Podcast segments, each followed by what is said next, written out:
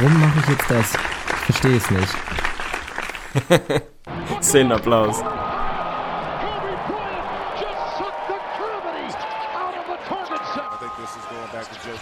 Four seconds left. Double overtime. Moin und herzlich willkommen zu einer neuen Episode ins Gesicht von Staudemeyer, eurem NBA-Podcast. Mein Name ist Dirk Funk, Arne Tegen ist wie immer auch in der Leitung und ein weiteres Regular Season Update wartet natürlich auf euch. Wir werden selbstverständlich ausführlich über den Eric Bledsoe Trade zu den Milwaukee Bucks sprechen. Ansonsten hatten wir versprochen, dass wir uns ein bisschen die Thunder angucken werden, genauso wie die Clippers. Ein, eine Weltpremiere haben wir auch noch vor. Arnes Road to Doncic wird heute feierlich das erste Mal eingeführt und wir haben auch in gemeinsamer Produktion auf jeden Fall einen Weltklasse-Einspieler gebastelt. Also da könnt ihr euch jetzt schon mal drauf freuen. Eine Mini-Quiz-Gaming-Rubrik habe ich auch noch für den Arne spontan vorbereitet. Also pickepacke voll, sollte ganz nett werden. Wie geht's dir? Ich finde es erstmal ein bisschen schade, dass wir keinen Live-Podcast machen und man die direkten Instant-Reaktionen auf den Einspieler nachher hören kann. Da gibt's bestimmt die eine oder andere stimmt. spannende Reaktion, kann ich mir vorstellen. Also das ist auf jeden Fall ähm, ein Highlight, glaube ich, behaupte ich einfach mal. Mir geht's gut, mir geht's echt blendend soweit. Ich war gestern auf dem Konzert, die habe ich schon erzählt, war mal wieder beim guten Casper zu Gast bei uns in der Alsterdorfer Sporthalle und wie immer, ich will das jetzt nicht ausschweifend hier groß thematisieren, aber es war wie immer einfach eine 10 von 10, Alter. Also der Typ live, mehr geht einfach nicht. Mehr ist einfach nicht drin, mehr kann man nicht machen live, sensationell. Einfach ein krass geiler Typ, ein geiler Musiker, ein fresher Dude. Und ich hatte danach tatsächlich das große Glück zur Aftershow-Party, die den Namen eigentlich nicht verdient hat, weil es eigentlich nur 25 Leute waren, die noch ein Bier getrunken haben und an einem Tisch standen. Also es war jetzt keine riesen, kein riesen Abriss, war halt auch ein Mittwochabend unter der Woche, aber stand am Tisch neben dem guten Casper und das war für mich ein, ein großer Moment. Ich habe ihn nicht angesprochen, habe ihn nicht um ein Foto gebeten, weil, weiß ich auch nicht genau, weil ich irgendwie, wollte ich dann nicht den absoluten Groupie spielen und auf seiner eigenen Aftershow-Party wollte ich ihm jetzt auch nicht so krass auf den Sack gehen wie der letzte Fan, weil die anderen Leute ihn eigentlich auch ziemlich in Ruhe gelassen haben und er da einfach mit seinen Leuten stand und irgendwie ein Bier getrunken hat. Heute bereue ich es auf jeden Fall. Also ich hätte hingehen sollen. Das war vielleicht die einzige Chance auf ein stabiles Foto mit ihm. Es ist wie es ist, aber ich bin immer noch leicht euphorisiert vom Abend. Insofern geht's mir blendend und ich hoffe dir als neues Mitglied des YouTube 1K Clubs auf jeden Fall auch. Also erstmal nur noch mal kurz, was ist denn da los, Junge? Ihr habt auf Twitter, er hat dich geliked, ihr seid quasi Best Friends. Also warum hast du das nicht getraut? Er wusste doch bestimmt, wer du bist. Ja, bestimmt wusste er, wer ich bin. Das steht ja mittlerweile groß auf meinem Rücken. Nee, ich glaube nicht, dass er mich hätte zuordnen können. Und ich bin wahrscheinlich auch nicht der einzige Mensch, den er irgendwie mal zurück angetweetet hat. Weiß ich nicht. Das war Oder halt die sieben Moment Leute, die die Seite managen an. für ihn, ja. Nein, das macht er selber. Es fühlte sich auf jeden Fall falsch an. Also ich weiß es nicht. Es wäre irgendwie komisch gewesen, wenn ich da jetzt hingegangen wäre und gesagt habe, na Digi, Alter, können wir ein Foto machen? Zumal ich auch nicht, nicht stocknüchtern war. Also ich glaube, so richtig seriös hätte ich mein Anliegen auch nicht mehr transportieren können. Ich habe es dann einfach gelassen. Aber im Prinzip, als ich rausgegangen bin aus dem Raum und auf dem Weg nach Hause war, da habe ich mich schon geärgert. War kurz davor, nochmal zurückzugehen, habe es dann nicht gemacht und ja, es ist ein bisschen zwiespältig, aber es war ein sensationeller Abend und vielleicht kommt ja eines Tages der Tag, wenn ich als sein Support unterwegs bin, vielleicht äh, können wir das dann nochmal nachholen mit den gemeinsamen Bildern. Talent ist da, das wird man später sehen.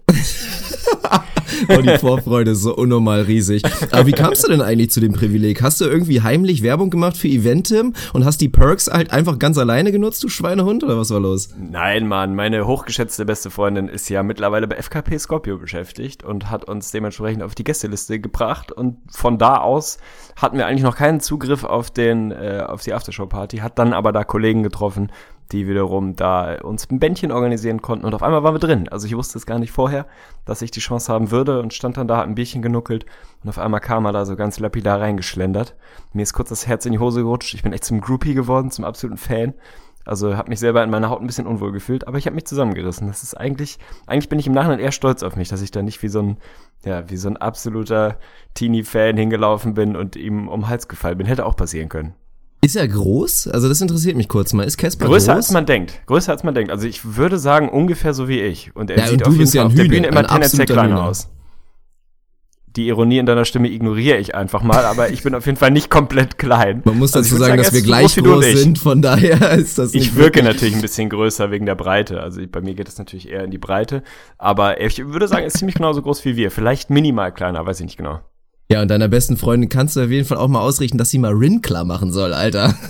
Ich weiß nicht, ob es da eine Connection gibt, aber falls da was möglich ist, möchte ich da alle Aktien mit drin haben. Naja, wechseln Also wir mal falls kurz. das von denen veranstaltet wird, dann äh, werde ich dir den einen oder anderen das Hotspot da so besorgen. das Hammer. ist kein Ding. Ohne Scheiß. Dann Ey, dann würde ein Traum du das Selfie mit Rin. gehen. Oh Gott, das wäre so schön. Und ein kleiner Traum ist ja tatsächlich in Erfüllung gegangen. Also ein, ein ganz kleiner Traum, sagen wir es mal so. Aber es war ein großes Ziel, du hast es schon angeteasert. Und tatsächlich ging es jetzt ziemlich schnell. Also wirklich jetzt innerhalb der letzten zwei Tage ist mein YouTube-Account ganz schön ausgerastet. Inzwischen äh, sind wir da bei unserem Account, muss man dazu sagen. Leider, sehr, sehr leider, führe ich den ja aktuell so ein bisschen in Alleinregie, haben wir über 1200 Abonnenten tatsächlich. YouTube hat jetzt in kürzester Zeit tatsächlich unsere Facebook-Seite überholt, was ich ein kleines bisschen freaky finde. Aber man sieht nur, YouTube bringt halt echt viel Potenzial mit, so wie ich es auch vermutet habe. Und das Ganze habe ich natürlich einer Person zu verdanken und das will ich auch nochmal hier im Podcast erwähnen. Richtig geile Aktion. Ein paar von euch oder vielleicht auch sogar viele von euch, die Basketball interessiert sind, werden ihn sogar kennen. Ist so ein bisschen der YouTube OG, was Basketball angeht im deutschsprachigen Raum. Mr. Mike Production nennt er sich. Hat er einfach mal irgendwie meine Videos vorgeschlagen bekommen, hat sich die reingezogen und mal so runterkommentiert, ey, du machst coole Videos, aber hast ja voll wenig Abonnenten so, müssen wir ändern. Und hat dann einfach ein Video über mich gemacht, hat mir ein dickes Shoutout verteilt und dementsprechend sind viele seiner, ich glaube, über 19.000 Abonnenten auf YouTube zu mir rübergewandert und ja, langsam wird's seriös. Und ich bin natürlich unfassbar hyped und möchte das jetzt nochmal als Anlass nutzen, um für alle unsere Hörer, und da sind wir noch in einem weit anderen Bereich als jetzt irgendwie YouTube-Abos oder Facebook-Likes, das wissen wir ja, ja, dass sie zumindest merken, dass es nicht irgendeiner Schrott ist. Das ist langsam wirklich ja, echt ein, ein stabiles Ding, was ich regelmäßig machen will. Hab da mein Format etabliert, was gut ankommt, was mir auch einen riesen Spaß macht. Leider sehr aufwendig ist, aber ich mach's gerne. Und ja, falls ihr es noch nicht gemacht habt, schaut gerne rein. Du bist auf jeden Fall legit, Diggi. Also Shoutout von mir mal wieder an dieser Stelle. Machst einen absolut massiven Job da mit selbstgebautem Greenscreen und wirklich hochprofessionell oder semi-professionell zumindest. Es macht einen professionellen Anschein. Ist krass übertrieben. Es macht aber einen professionellen Anschein. Also man würde nicht glauben, dass du da einfach irgendwie mehr oder weniger in deiner Bude sitzt und da so ein bisschen vor dich hinfilmst. Also absolutes Shoutout. Natürlich auch von mir Shoutout an Mr. Mike. Ist einfach Gold wert, wenn man da so ein bisschen auf den Reichweitenzug mit aufspringen kann. Mal einmal ein gut getimtes Shoutout und auf einmal, wir haben noch bei YouTube tatsächlich die, die Notification-E-Mail eingestellt, wenn ein neuer Subscriber kommt. Das hat gestern komplett mein Postfach zerstört. Also ich habe hunderte von neuen E-Mails bekommen, was echt anstrengend war, aber natürlich schön zu sehen, dass das wirklich einiges gebracht hat und jetzt auf jeden Fall Next Level bedeutet. Also bleib, bleib am Ball, mal lieber. Mach's Ja, das eh, wird sich auf jeden Fall gut entwickeln und das Ganze hat ja natürlich auch immer synergetische, ja, Effekte natürlich auch auf unsere anderen Kanäle. Von daher sehr, sehr positiv, vor allen Dingen auch schön zu sehen, dass es einfach viele Leute natürlich gibt, die wir offensichtlich noch nicht erreicht haben, die einfach Bock haben auf Basketball. Die Community wird immer größer, ich bekomme es ja auch im Freundeskreis mit. Inzwischen hat eigentlich fast jeder von meinen Leuten irgendwie so ein bisschen peripher Interesse an der NBA gewickelt und das ja auch vollkommen zurecht.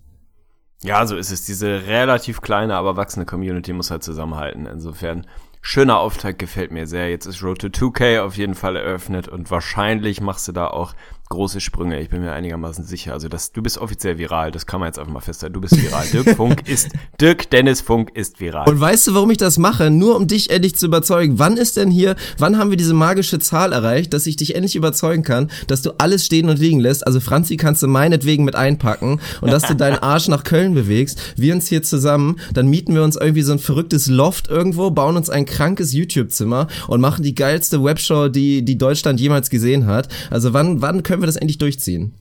An dem Tag, wo in Deutschland das bedingungslose Grundeinkommen eingeführt wird und ich meine Miete bezahlen kann, ohne einer Lohnarbeit nachzugehen, dann werde ich das auf jeden Fall tun. Bis dahin wird es leider Gottes ein bisschen schwierig werden, fürchte ich. Aber bisschen Zukunftsmusik. Mal schauen, wie groß die Schritte jetzt in den nächsten Wochen und Monaten sind, die wir hier machen. Wer weiß, vielleicht lässt sich das ja tatsächlich realisieren. Aber noch ist das leider ein bisschen eine kleine Träumerei, fürchte ich.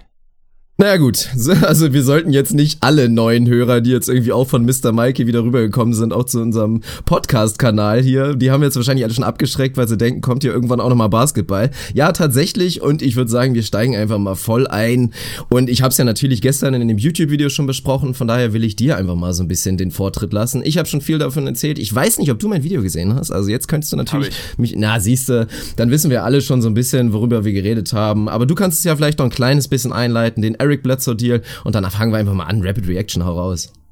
Ich habe ehrlicherweise schon fast wieder vergessen, was du dazu gesagt hast und wie du ihn bewertet hast. Von Gut, daher ist gut. das ganz gut. Ja, ne, so aufmerksam gucke ich deine Videos. Nö, ist natürlich, also erstmal schön, dass das Ding jetzt in trockenen Tüchern ist. Das war ja irgendwie mehr oder weniger eine Frage der Zeit, dass sie ihn dann bewegen, die Suns, nachdem sie gesagt haben, der ist hier bei uns nicht mehr tragfähig und wird hier keine Sekunde mehr auf dem Platz stehen. Meine absolute Rapid Reaction war im Prinzip so, hoppla, da war wirklich der, der Trade Value offenbar doch noch weiter im Keller, als ich das vorher gedacht hätte.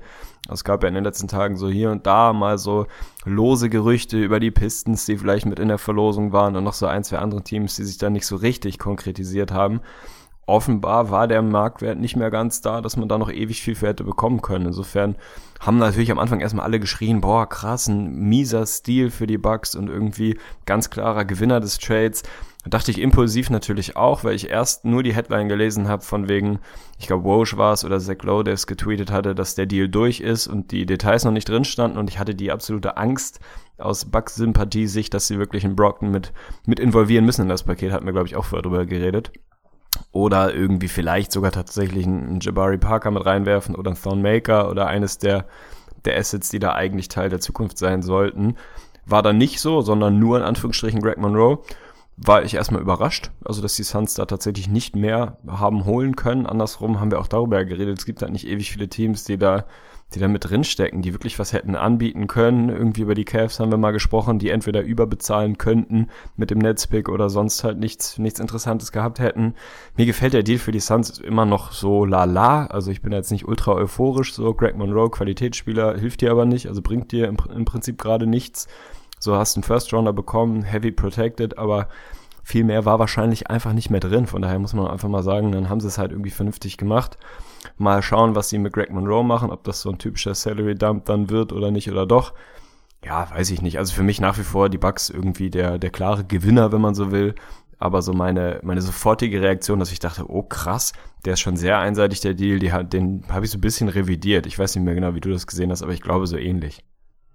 Ja, also die Sache ist, ich glaube, auch viele Phoenix Suns-Fans haben das so ein bisschen eindimensional gesehen mit der ersten Reaktion und sind da gleich irgendwie Richtung Note 4 bis meinetwegen auch 5 minus gegangen. Und so kritisch kann man es meiner Meinung nach überhaupt nicht sehen. Das ist halt wieder so die Sache, ähnlich wie bei unseren Off-Season-Noten. Was nimmt man jetzt wirklich mit rein, um diesen Deal zu bewerten? Wenn ich alle Wochen und alle Monaten vorher mit reinnehme von dem Phoenix-Management, was da passiert ist, dann muss ich natürlich sagen, katastrophales Asset-Management, weil du rein theoretisch für ein Eric Bledsoe, der gerade von einer Saison kommt, wo er wirklich gut war und sein Wert zumindest nicht so ganz klein gewesen sein könnte, dass du dann so wenig rausbekommst, ist ein bisschen schwach, aber wenn man einfach mal mitten in den Kontext mit reinnimmt, dass Trade Leverage ungefähr minus 37.000 war, nachdem sie halt gesagt haben, okay, der wird für uns keine Sekunde mehr spielen, der geht jetzt hier nach Hause, das war halt einfach nicht so die cleverste Lösung, wurde natürlich von Bledsoe initiiert, also können sie da vielleicht auch gar nicht so viel für, aber man muss immer bedenken, dieser First Rounder, ja, immerhin, also immerhin ein First Rounder, so muss man es tatsächlich bewerten. Und Greg Monroe klammer ich eigentlich fast aus oder sehe es fast positiv, weil Thema Qualitätsspieler hast du schon gesagt, einen echten Qualitätsspieler bekommst du einfach nicht. Und für die Bucks, habe ich in meinem Video ja auch gesagt, war es einfach, äh, für die Suns selbstverständlich, war es extrem wichtig, flexibel zu bleiben für die Zukunft. Also die haben sich jetzt dadurch einfach in die Lage gebracht. Und Greg Monroe, der wird auf keinen Fall außerhalb der, dieser Saison irgendwie bei den Suns im Plan sein, außer er unterschreibt wirklich für einen minimalen Vertrag.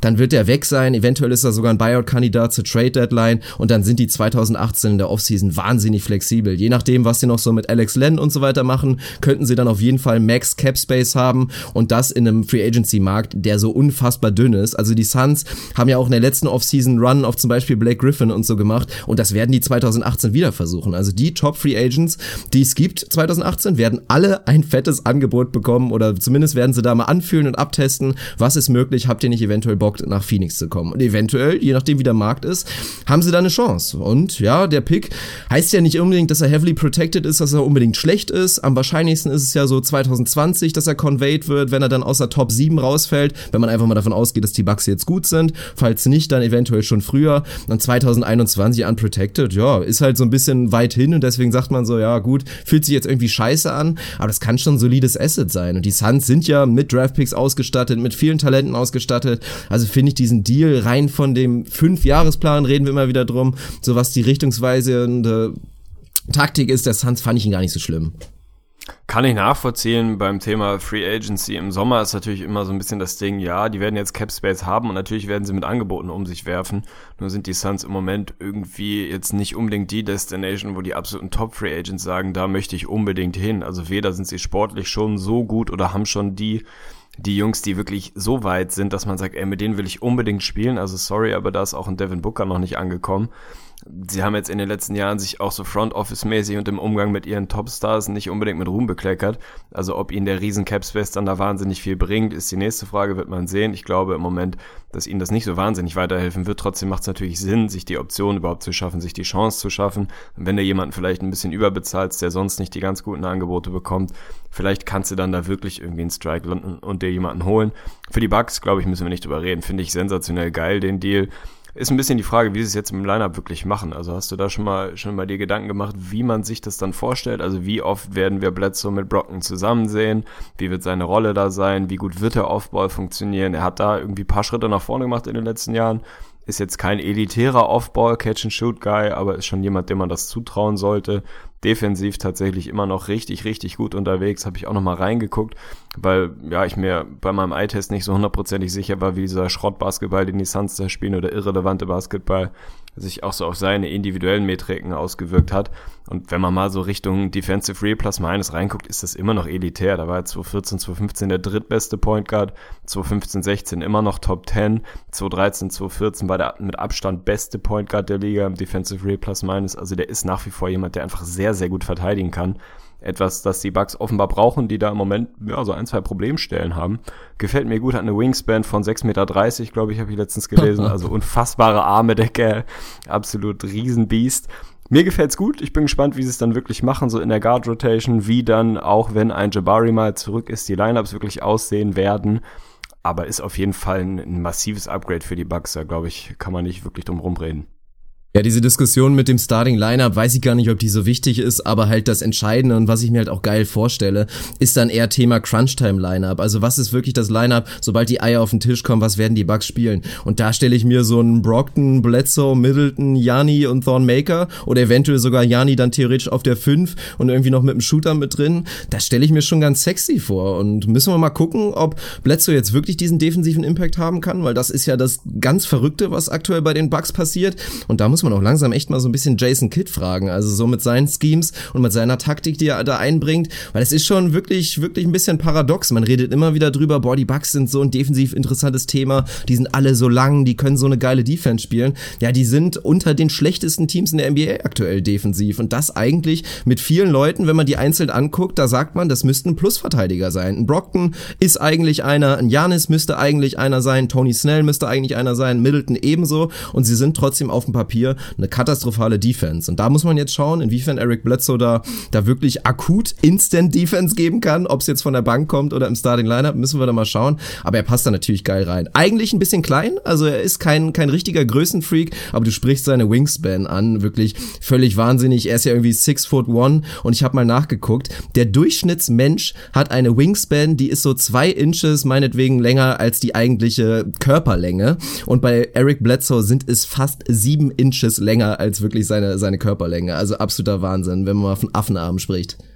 Massive Proportionen auf jeden Fall. Der muss richtig nice sein in diesem Game, wo man, wie heißt es denn nochmal, wo man auf so einem Teppich rumklettert und dann bestimmte Hand auf eine bestimmte Farbe machen muss und so. Da ist er wahrscheinlich komplett unschlagbar. Wie heißt das Spiel ja nochmal? Twister? Heißt das nicht Twister? Egal, Ach so, ja, ja. Eric Blitz. Boah, das könnte man mal gut photoshoppen, ey. Das ist eventuell unser, unser Thumbnail oder wie auch immer für die Episode. Gefällt mir gut. Ja, die Bucks tatsächlich 29. im Defensive Rating. Aktuell nur negativ getoppt von den Cavs, die da aber wirklich außer Konkurrenz rumschimmeln am Ende. Ist ein bisschen seltsam. Ich fand letztens ganz spannend, ich weiß nicht mehr, wer zu Gast war. Ich weiß nicht mehr, ob es bei Chris Mannix war. Egal, in einem der Podcasts entweder der GM der Bucks, kriege ich nicht mehr genau zusammen, aber wo im Prinzip auch genau darüber nochmal geredet wurde, wie baut man denn eigentlich ein perfektes Team rund um Janis Antetokounmpo. Gar nicht so sehr Spieler sondern was für eine Art Spieler, was für ein Spielertyp. Die Bucks stehen auf Länge, das sieht man, das haben sie die letzten Jahre auch wirklich sehr massiv verfolgt, so ein bisschen OKC Light, die vor ein paar Jahren einfach den Warriors Riesenprobleme gemacht haben, den Spurs große Probleme gemacht haben mit ihrer schieren Länge, einfach weil sie riesig waren. So ähnlich versuchen es die Bucks jetzt auch und da ist die Wingspan natürlich extrem hilfreich. Also defensiv sollten die grundsätzlich deutlich besser sein, auch ohne Bledsoe, als sie jetzt gerade sind. Und wenn du den damit reinwirfst, der zwar eben rein körperlich nicht riesig ist, aber mit seiner Wingspan einfach schon jemand ist, der ekelhaft sein kann, der sehr, sehr gut verteidigen kann, dann sollte das echt ein sehr gutes Defensivteam sein eigentlich und offensiv, ja, alles rund um Gianni bauen, dann ist das nach wie vor einfach ein unfassbar gutes Team. Sind ein bisschen underwhelming, gerade 4 und 6, aber die sollten eigentlich den Turnaround einigermaßen zeitnah hinbekommen und dann ist das schon so ein Crunch-Time-Lineup, auch wenn dann irgendwann ein Jabari wieder dabei sein sollte, den du mit reinwirfst, wofür dann vielleicht ein Thornmaker rausgeht und Gianni nominell die 5 spielt, das ist schon ekelhaft. Also gefällt mir sehr, sehr gut für die Bucks und mich freut's für Eric Bledsoe, dass der einfach mal wieder ja, du hast es, glaube ich, im Video auch gesagt, einfach schlicht relevanten Basketball spielen darf. Basketball bei einem Team, das um was spielt, was nicht irgendwie vor sich hin tankt und da so Nacht ein, Nacht aus ein bisschen rumgurkt, sondern einfach mal wieder beweisen kann, dass das ein richtig guter Basketballer ist. Da mache ich mir relativ wenig Sorgen. Der Typ ist einfach wirklich richtig gut. So ist es, da freue ich mich auf jeden Fall auch sehr drauf, aber rein vom Skillset her wird's auf jeden Fall schon spannend zu sehen, wie er funktioniert. Rein theoretisch, wenn man eigentlich so denkt, wäre er ein super Fit, weil wir auch immer sagen, Eric Bledsoe ist vom Typ her jemand, der auch einen Off-Ball-Guard spielen kann. Das hat er auch in seinen ersten Saisons neben einem Chris Paul damals bei den Los Angeles Clippers gemacht. Aber wenn man mal in die Stats reinguckt, bringt er eigentlich in den letzten Jahren nicht mehr wirklich das aus Papier, was so ein Off-Ball-Guard im Optimalfall machen soll. Er ist definitiv kein elitärer Three-Point-Shooter mehr. Seine Quote ist nach unten gegangen, aber ich habe habe auch im Video angemerkt, dafür ist sein, sein Spot-Up-Shooting wirklich, was von draußen angeht, immer besser geworden. So ein kleines bisschen eigenartig. Und er ist jemand, der extrem selten wirklich zum, zum Basket cuttet. Also wirklich extrem kleine Sample Sizes, aber in denen ist er wahnsinnig gut. Und das müsste er mit seinem Körper ja auch sein. Der Typ ist wirklich gebaut, wie aus Stein gemeißelt, ist schnell. Also das ist eigentlich jemand, der als Cutter, als Slasher da wirklich Aufball auch wirklich wesentlich da Action machen sollte. Und da, keine Ahnung, ob das bei den Suns so ein bisschen war, ja, pff, keine Ahnung, habe ich keinen Bock drauf drauf, ist mir ein bisschen zu anstrengend. Müssen wir mal gucken. Hoffentlich kommt das wieder. Ist auf jeden Fall genau das, was ich gerade ansprechen wollte, dass sein Cutting, sein Slashing, was er nicht so wahnsinnig viel macht, aber was ist, was er auf jeden Fall kann. Und Offball effektiv oder zumindest gut und Plusspieler zu sein, heißt ja nicht ausschließlich, dass man JJ Reddick-mäßig da einfach den Catch-and-Shoot-Dreier hochprozentig treffen muss. Man kann auch anders effizient sein. Also ich glaube schon, dass das ein ganz, ganz vernünftiger Fit ist. Mir gefällt auch der Fit mit Brockton zusammen gut. Ich glaube nicht, dass der jetzt ewig viele Minuten da verlieren wird, was ja so ein paar Bucks-Fans befürchtet haben. Ich glaube eher, dass es dann so ein Typ, der Levadova treffen wird, der da weitgehend rausrutschen wird kann man mit leben, glaube ich. Also das ist für die Bucks einfach ein richtig guter Move. Wie weit er sie jetzt wirklich in diesem Jahr sofort schon bringt, weiß ich nicht genau, ob das jetzt schon was ist, wo man sagt, jetzt sind sie wirklich absolut legit Contender im Osten. Soweit würde ich wahrscheinlich nicht gehen. Auf keinen Fall, schon, die sind aktuell 4 und 6. Ja, gut, sind die Cavs auch und die würdest du trotzdem als Contender bezeichnen, würde ich mal Aber ist ja schon was also, anderes. Also, ja, der Vergleich hinkt ein bisschen, aber nur weil sie jetzt gerade 4 und 6 sind, heißt das ja nicht, dass die nicht ein gutes Team sein können, dass sie noch nicht ganz so weit sind, dass sie den Osten gewinnen können. Da glaube ich, sind wir uns einig. Da bringt sie auch Bledsoe nicht über die Schwelle, aber es ist auf jeden Fall ein weiteres kleines Teil, was sie ein Stück besser macht. Macht sie ein Stück unflexibler finanziell. Das ist so ein bisschen problematisch, eventuell in ein, zwei Jahren. Muss man da nochmal schauen, aber die können ja auch links und rechts von Free Agency noch ein, zwei Moves machen, um sie nochmal ein bisschen das Roster ein bisschen aufzupolstern. Also ich finde den Deal für die Bucks absolut 2 plus, keine Ahnung, irgendwie die Größenordnung sehr, sehr interessant, sehr charmanter Deal. Schön, dass das Thema jetzt vom Tisch ist, dass Bledsoe wieder Basketball spielen darf, nicht allzu lange aussitzen musste und dann harren wir mal der Dinge und schauen uns die Bucks in den nächsten Wochen an. 2 Plus hatte ich ja auch gesagt, von daher sind wir uns absolut einig. Finanziell wird spannend, also vor allen Dingen, was der Owner dazu sagt. Wenn sie Jabari Parker bezahlen wollen und nicht krass da jetzt irgendwie groß Moves machen mit irgendwelchen Trades und Salary Dumps, dann werden sie über der Luxussteuer sein und für so einen kleinen Markt wie Milwaukee wäre das schon eine ziemliche Ansage. Also bin ich mal gespannt, wie sie darauf reagieren, aber ich wollte noch mal kurz darauf eingehen. Hast du natürlich vollkommen recht mit deinem Vergleich zu JJ Reddick und ich finde es auch ein bisschen überschätzt, diesen Faktor, dass jetzt alle sagen, ja okay, bei Milwaukee sollte jetzt nur noch Jani den Ball in der Hand haben und Eric Bledsoe muss jetzt halt klarkommen, dieser Rolle, dass er einfach relativ selten den Ball nannte. Da würde ich fast schon gegengehen und einfach mal wieder erwähnen, so genial und so unglaublich großartig wie ein Antetokounmpo jetzt schon ist, er ist nach wie vor, stand jetzt immer noch kein guter Pick-and-Roll-Spieler. Und wenn das jetzt so ein Bledsoe mal wieder ein bisschen mehr übernehmen kann, bisschen effizienter machen kann, vor allen Dingen ein bisschen mehr Struktur reinbringt, dann wäre das auch eine Riesenhilfe, weil das, was Janis momentan ja so genial macht, ist ja jetzt irgendwie nicht dieses klassische Pick-and-Roll-Spielen und viel, viel Sachen mit dem Ball machen. Es ist ja tatsächlich dieses, dieses Bullyball, also so ein bisschen wie LeBrons auch in letzter Zeit macht, sondern auf so eine ganz fast schon ekelhafte Art. Ich finde es auch tatsächlich gar nicht so schön, Janis aktuell zuzugucken. Also ästhetisch ist es nicht wirklich. Er hat immer mal wieder seine Highlights, aber es ist schon ja so ein bisschen ekelhafter Bullyball unterm Korb, wo ihn einfach niemand stoppen kann. Ja, absolut. Er ist jetzt nicht der, ja, weiß ich auch nicht, nicht der Jean Micou der, der NBA gerade. aber halt einen absoluten Muscle Beast und ja, es ist nicht die ganz große Ästhetik, ähm, aber ich finde es trotzdem natürlich einfach geil anzusehen, wie ein Typ jedes Jahr einfach nochmal 200 Prozent besser wird als im Vorjahr, Riesenschritte nach vorne macht und einfach so ein Freak of Nature ist, so ein Unicorn wie halt Porzingis auf eine ganz andere Art. Shoutout an dich übrigens für das Photoshop-Bild. Ich habe mir fast eingemacht, als ich es gesehen habe. Also hat mir sehr gut gefallen. Ich bin gespannt, ob wir da heute den, ja, den Bounceback bekommen und irgendwie Bledsoe beim Twister spielen sehen mit seinen Krakenarmen. Vielleicht ist das eine ganz gute Inspiration. So viel zum Thema Bledsoe, würde ich sagen. Wollen wir in die, in die Clippers eintauchen oder in die Thunder? Was, was, was sagst du? Die Clippers, der Clippers Zettel mit der ganz schlechten Handschrift, wie immer mit der Kinderschrift, liegt hier gerade oben, von daher können wir das gerne machen. Jetzt muss ich dich überhaupt noch mal kurz was fragen, weil du immer wieder Mach von das. Zettel und Handschrift redest. Ist deine Podcast-Vorbereitung wirklich 100% analog, was so Zettel und so angeht? Warum schreibst du nicht einfach mal auf dem Rechner? Ja, Junge, weil ich ja aufnehme und natürlich hier so ein bisschen unsere Voice und so weiter, keine Ahnung, diese Dinger, die halt nach oben und unten gehen. Mir fehlt gerade das Fachwort dafür, dass die so ein bisschen im Auge haben soll. Ich habe keine Zeit dafür, hier sonderlich viele Dokumente offen zu haben.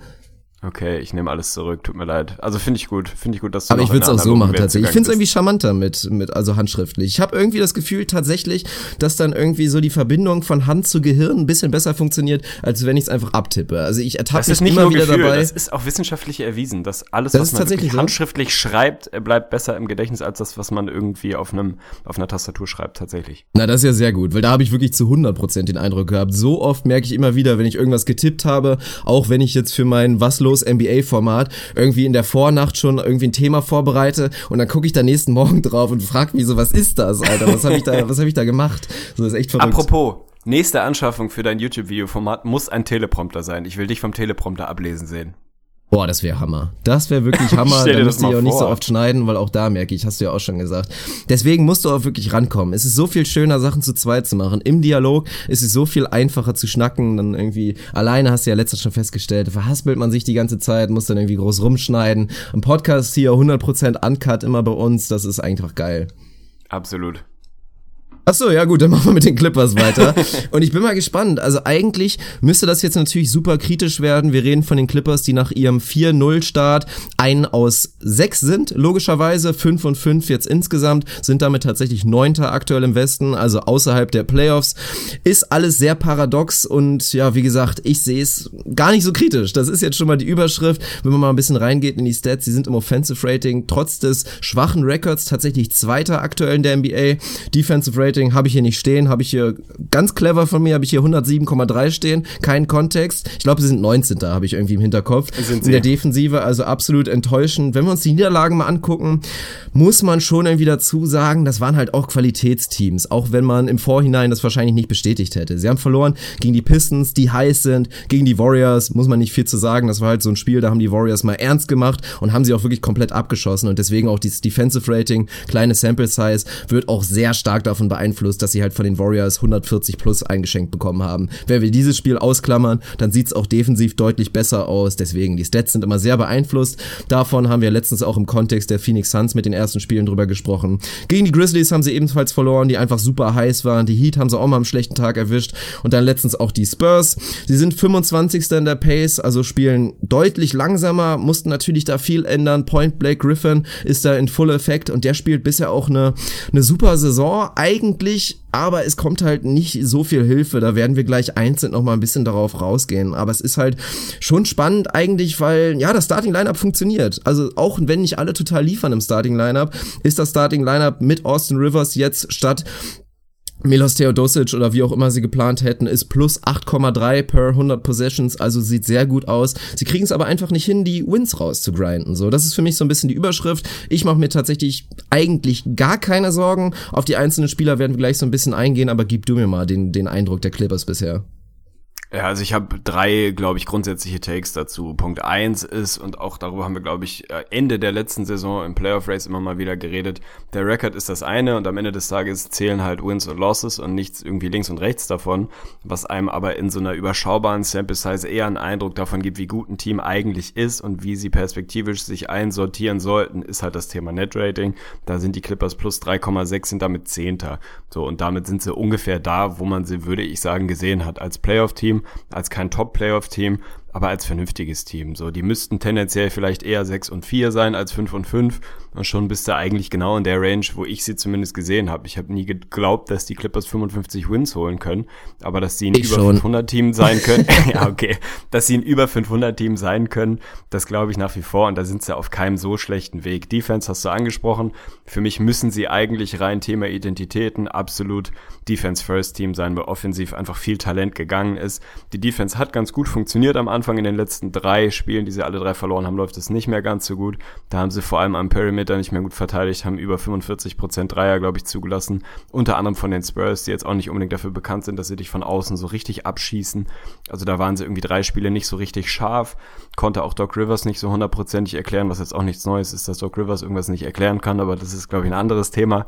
Also defensiv müssen sie nochmal wieder zurückfinden zu dem, was sie Anfang der Saison richtig gut gemacht haben. Da waren sie lange wirklich ein Top-Team defensiv und das traue ich ihnen auch zu, ganz ehrlich.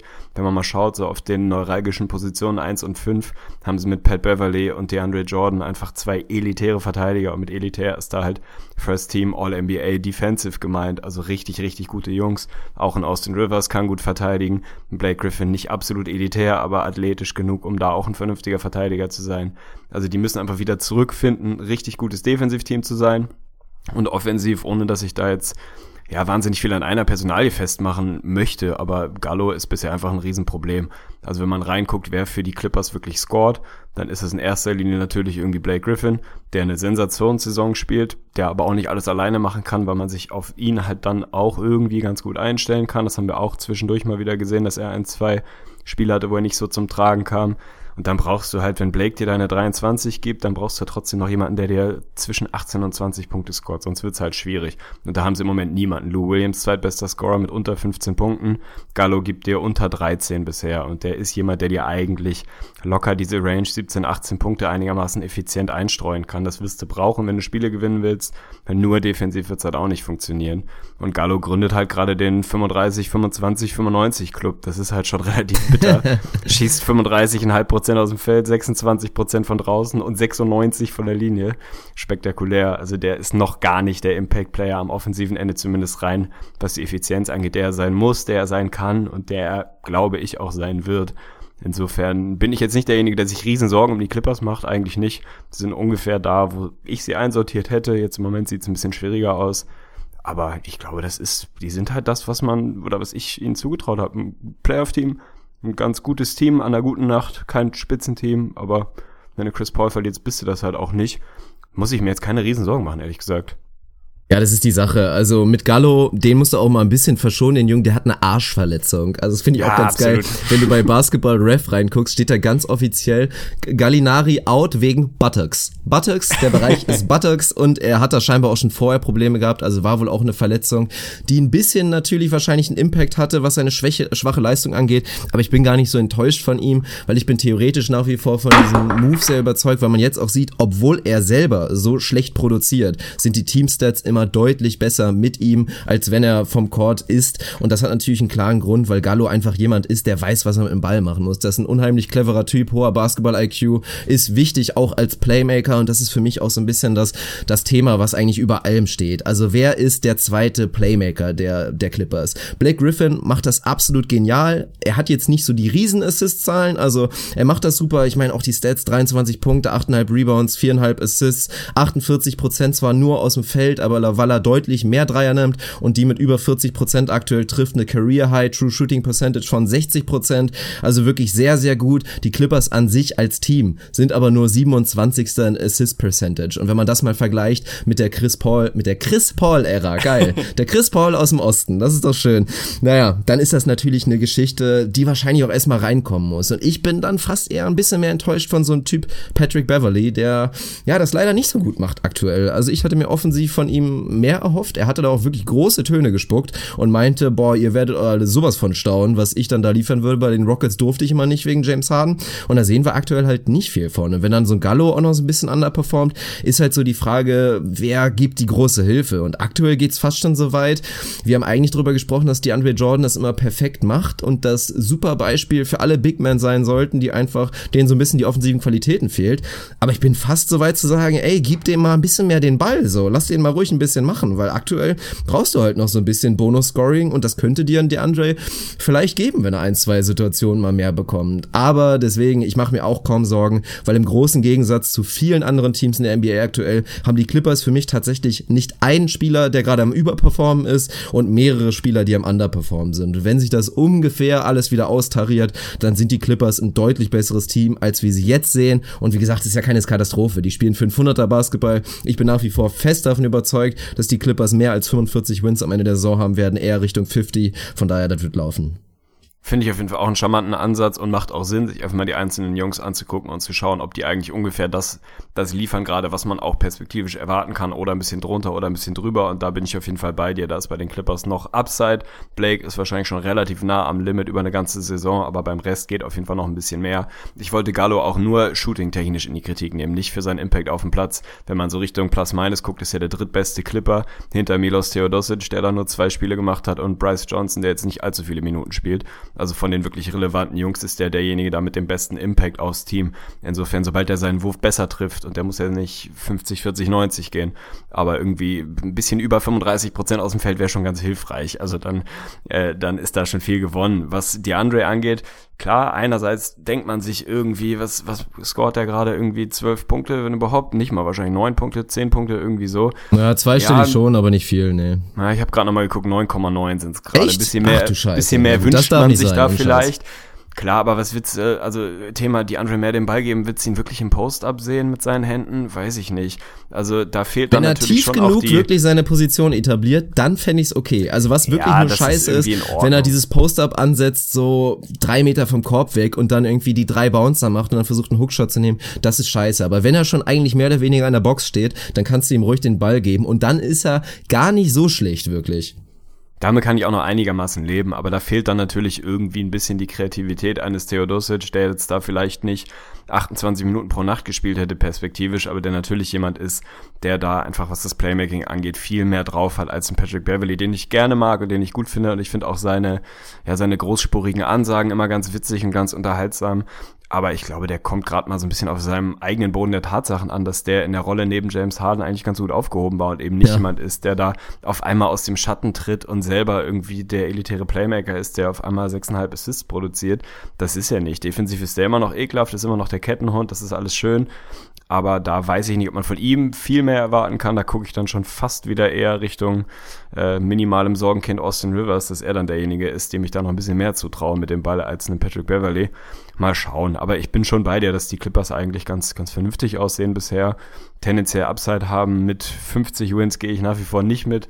Aber ein Playoff-Team sollte das sein. Also das, das sollte schon funktionieren. Von daher als Clippers-Fan, ich weiß gar nicht, haben wir wahnsinnig viele Clippers-Fans unter unseren Hörern? Ich glaube nicht so richtig Gefühlt viele aktive kaum oder eigentlich. präsente. Ja, also ich werde schon so. einer, einer der größten Clippers-Fans, glaube ich, sein in unserer Community. Man kriegt echt sehr wenig mit. Ja, wahrscheinlich ist es so. Aber an diejenigen da draußen, die mit den Clippers irgendwie routen und sich ein bisschen Sorgen machen, ich glaube tatsächlich, wenn da keine große Verletzung von einem Blake oder von einem Gallo kommt, die natürlich immer irgendwie passieren können, gerade bei den beiden, dann sollte da eigentlich alles ganz vernünftig laufen. Ja, und ich glaube sogar, du hast eben bei, bei Blake Griffin schon von Ceiling oder von einem Limit gesprochen, sehe ich sogar gar nicht. Also ich glaube, dass der sich noch ein bisschen mehr eingrooven wird. Ich erwarte mir noch ein bisschen mehr von dem DeAndre Jordan, Blake Griffin Pick and Roll. Auch da klickt es jetzt noch nicht so sehr und das ist wahrscheinlich auch so mit der größte Unterschied im Vergleich zum letzten Jahr und deswegen ja auch DeAndre Jordan unter 10 Punkten. Eigentlich ein Zustand, den ich nicht sehen will. Also ich würde ihn schon gerne so bei den Clippers eigentlich spätestens jetzt so in dieser 12 bis 14 Range sehen. Das müsste er eigentlich hinbekommen, auch ohne viele Plays oder Touches, aber diese Pick-and-Roll-Qualitäten, die natürlich ein Chris Paul mitgebracht haben, so gut wie ein Blake Griffin es machen kann, das kann er natürlich nicht eins zu eins ersetzen. Ich glaube aber, dass über die Saison hinweg die Clippers da echt noch einen besseren Job machen werden. Spontaner Hot Seat für dich mit einer einzigen Frage. Die Andre Jordan schießt gerade 58% aus dem Feld und 61,8 von der Linie. Das dürfte das erste Mal sein, dass er besser von der Linie ja, als definitiv. aus dem Feld schießt. Wie wird das am Ende der Saison aussehen? Also hast du dir seine Freiwürfe angeguckt? Ist auch der oder das Improvement legit wie bei, bei Drummond oder ist das eher so kleine Sample Size, gerade ein bisschen Glück gehabt? Schießt er am Ende wirklich besser von der Linie als aus dem Feld? Super Zeitpunkt für Thema legit. Andre Drummond in der letzten Nacht 0, 0 aus 7, 7 gegangen. Ja. also das hat die Quote auch immer wieder so ein bisschen zurechtgerückt. Ich glaube mit meiner Bold Prediction, die ich da letztes aufgestellt habe, dass er über 65 Prozent über die Saison bleibt. Das wird jetzt auch schon wieder, also ich weiß gar nicht, könnte sein, dass er jetzt schon wieder drunter ist. Die Sample Sizes sind ja so verdammt klein. Ich habe keinen Deep Dive gemacht, ich habe es mir auch nicht so genau angeguckt. Ich, also legit ist es, dass er über 50 Prozent schießen wird, aber dass er seine eigene Field Goal Quote schlägt, das sehe ich kaum kommen, weil auch da hat er ja noch ein bisschen Luft nach oben, dass er unter 60 60 Prozent ist, ist ja fast schon ein Skandal für die Andre Jordan-Verhältnisse. Also da glaube ich, kommt noch was und dann so gut ist er einfach noch nicht von der Linie. Nehme ich auf jeden Fall in unser Wettbüro mit auf und werde das notieren und am Saisonende dann auflösen. Finde ich gut. Sehr gut. Ja, dann springen wir doch mal rüber zu den Clippers. Und selbstverständlich, haben wir glaube ich noch gar nicht gesagt, werden wir auch noch so ein bisschen in einer Extended Wolves Minute, werden wir natürlich auch noch mal auf das, auf das Matchup der letzten Nacht eingehen. Unsere Wolves gegen die Warriors natürlich schön einen aufs Maul bekommen. Das müssen wir auch noch mal ein bisschen auseinanderklabüstern. Aber machen wir mal mit den, mit den Thunder weiter. Und auch da ist es wirklich ein kleines bisschen paradox, wenn wir jetzt von den ganzen Stats sprechen werden. Wir sehen hier einen Rekord, 4 aus 6, extrem enttäuschend. Sie sind Zwölfter gerade im Westen und die vier Siege kamen allesamt gegen den Osten. Alle sechs Spiele gegen die Gegner aus dem Westen haben sie verloren. 0 aus 4 gegen die eigene Division. Sie haben ja auch schon zweimal gegen die Wolves unter anderem verloren. Und das ist natürlich schon ein bisschen düster. Aber auf der anderen Seite siehst du, sie sind Zweiter im Defensive Rating, nur 19. im Offensive Rating, haben tatsächlich das viertbeste Point Differential in der kompletten NBA mit plus 5,7. Also auch ein kleines bisschen eigenartig. Aber hier muss ich sagen, mache ich mir Stand jetzt tatsächlich ein bisschen mehr Sorgen als bei den Clippers weil da doch, äh, muss ich auch einen Shoutout an dich geben, deine Bedenken, dass die Abstimmung zwischen den neuen großen drei so ein bisschen, ja, bisschen rough sein könnte, bestätigt sich dann doch ziemlich sehr gerade geht natürlich runter wie Öl, weil ich ja da erheblichen Gegenwind von dir bekommen habe, dass ich gesagt habe, dass es mich nicht wundern würde, wenn sie nach so 20, 25 Spielen halt irgendwie bei 500 rumkrebsen. Ja, auch das muss man ein bisschen in Kontext setzen. Ich habe das Gefühl, ich mache mir weniger Sorgen bei den OKC als du, was ein bisschen paradox ist. Aber äh, muss man sich mal im Detail anschauen, was da das Problem ist. Also Thema Netrating hast du schon angesprochen. Die sind auch kein, kein echtes, in Anführungsstrichen, 4 und 6 Team, sondern eigentlich ein bisschen besser. Haben halt die ganzen knappen Spiele verloren. Das sind irgendwie so die ersten Stats, die einem da ins Auge fallen. Ja, beide gegen die Wolves unter anderem. Sie haben alle engen Spiele verloren. Also alles, ja. was irgendwie in, in der Crunch-Time irgendwie plus minus fünf Punkte war, haben sie im Prinzip verloren. Die Wins waren alle mehr oder weniger Blowouts. Also jeder Win kam mit über 18 Punkten Differenz, im Schnitt irgendwie 22,5. Und die Losses waren alle Single-Digit, also nie mit mehr als neun Punkten verloren. Und die meisten Dinger waren wirklich hinten raus extrem eng. Jetzt kann man da natürlich draus machen, was man will. Man kann sagen, es ist ein bisschen einfach Zufall, kleines Sample Size, ein bisschen Pech gehabt. Oder man kann hingehen und sagen, ja, gerade in der Crunch Time fehlt dann eben die Abstimmung. Das ist eher das, was ich da sehe als Problem, dass eben dann, wenn es drauf ankommt, ist noch nicht alles so hundertprozentig smooth abläuft. Nicht jeder genau weiß, was machen wir jetzt, wer geht jetzt voran, wer übernimmt Verantwortung, weil das eben genau das ist, was passiert. Wenn du drei charakterstarke, die zwar auf dem Papier einen guten Fit haben und auch in Phasen immer richtig gut funktionieren, zusammenwirfst, dann braucht das halt Zeit, bis es zusammenwächst. Das ist natürlich ein anderes Niveau, aber ähnlich wie das bei Kevin Durant am Anfang bei den Warriors auch nicht hundertprozentig glatt lief. Das ist normal, wenn du da so zwei sehr dominante Jungs einfach mit reinwirfst, die zwar ihre Rolle irgendwie akzeptieren, aber das dauert halt ein bisschen, bis es zusammenwächst. Defensiv ist das sehr, sehr, sehr gut bisher in vielen Phasen. Sie rebound noch nicht besonders gut, also sind das drittschlechteste Team, was so Available Defensive Rebounds einsammeln angeht. Das ist irgendwie auch eine Effortfrage, ein bisschen eine Konzentrationsphase, die Possession dann auch wirklich zu Ende zu spielen. Sie lassen sehr, sehr viele Freiwürfe gerade zu, auch das ist ein bisschen ein Problem, gerade wenn die Spiele dann so eng sind und du viele davon einfach wirklich an der Linie verlierst, weil du noch ein bisschen viel faulst und selber nicht ganz an die Linie kommst. Also ich mache mir keine riesigen Sorgen. Sie sind alle drei, die, die drei Stars, wenn man so will, noch nicht so wahnsinnig effizient. Und das ist im Prinzip offensiv auch so das große Problem. Sie nehmen sehr, sehr viele Dreier, nehmen fast so viele wie die Warriors und treffen sie halt katastrophal, mehr oder weniger. Mit 34 Prozent sind sie da irgendwie 23. glaube ich, was die Quote angeht. Das ist halt keine gute Kombination, wenn du wirklich viele Dreier hochjackst, aber sie nicht wirklich triffst. Ich hatte meine Prediction ja gemacht, dass Mello wirklich ein Career High von draußen schießt. Das sieht bisher irgendwie nicht so aus. Der ist mehr oder weniger genau da, wo er immer war, in den niedrigen 30 Prozent Bereichen. 32,8 bisher. Da erhoffe ich mir noch mehr, wenn es dann irgendwie ein bisschen besser klickt ja, also ich mache mir nicht ewig viel Sorgen um die Thunder. Das ist halt, wenn sie jetzt nicht 4 und 6 wären, sondern 5 und 5 oder vielleicht sogar 6 und 4, was jetzt absolut okay wäre bei ihrem Netrating, dann würde man sich da nicht den Riesenkopf machen. Also ich glaube, das wird sich schon relativ schnell korrigieren. Ja, es ist halt die Sache, die wir auch in der letzten Saison festgestellt haben, dass Basketball einfach mal so einfach sein kann. Ich glaube, auch im, zu, im Kontext mit natürlich mit Mello haben wir das bei den Knicks damals aufgestellt, diese Gleichung. Wenn deine Jungs, die einfach am meisten auf den Korb schmeißen, halt alle so im unteren 40er Prozent sind, äh, Prozentbereich sind, hast du halt ein Problem. So als gute Offense sollte man so vielleicht 46, 47 eher ein bisschen mehr aus dem Feld schießen. Dann gehörst du so zu den besseren Teams. Siehst du ja auch meistens in Wins sind die Teams dann schon meistens so knapp an den 50 Prozent dran. Und ja, und dann fragst du dich halt, wenn George, Mello und Westbrook, und das sind nun mal alles Jungs, die in diesem Bereich sind, also selbst wenn sie am oberen Ende ihrer Qualitäten spielen, sind sie einfach nicht viel besser. Und wer soll es dann kompensieren? Du hast natürlich einen Steven Adams, ich glaube, der trifft gerade fast 70 Prozent seiner Würfe, natürlich ja. wahnsinnig effizient, kriegt natürlich auch viele einfache Looks, aber macht das auch einfach geil. Natürlich auch Sachen, die ich auch predicted habe vorher. Aber dann guckst du zu den restlichen Jungs und fragst dich, ja, wer soll diese Averages nach oben ziehen? Und deswegen wird es halt immer der Fall sein, making Shots natürlich die Überschrift. Ich meine, man guckt rein und das sind aber auch Sachen, die mir ein bisschen Sorgen machen. Und Paul George, wenn wir da mal anfangen, 45% seiner Würfe sind aktuell Dreier. So. Wenn er die treffen würde, wäre das alles super und es ist vielleicht auch gar nicht so falsch. Aber was mich da einfach enorm stört, und das ist eine Entwicklung wirklich gar nicht gut. Also man hat schon gesehen, nachdem er zurückkam von seiner, von seiner schlimmen Verletzung, nachdem er sich das Bein gebrochen hatte, war er nicht mehr ganz so aggressiv, was so zum Korbziehen angeht. Und dieser Saison stehen da 2,5 Freiwurfversuche pro Spiel. Das kann nicht sein. Also das kann wirklich nicht sein. Der Junge, wenn er mal am Korb ist, trifft er da 71 Prozent seiner Würfe. Also ist ein unglaublich guter Finisher. Ja, ist aber einfach viel zu passiv und kriegt das nicht hin. Das war vorher schon ein Faktor bei den Pacers, warum er einfach nie ein Elite-Scorer sein konnte, weil er einfach zu wenig an die Linie gegangen ist. Und aktuell reden wir da von einer, von einer 54er True Shooting Percentage, obwohl sein Dreier okay fällt, nicht super fällt.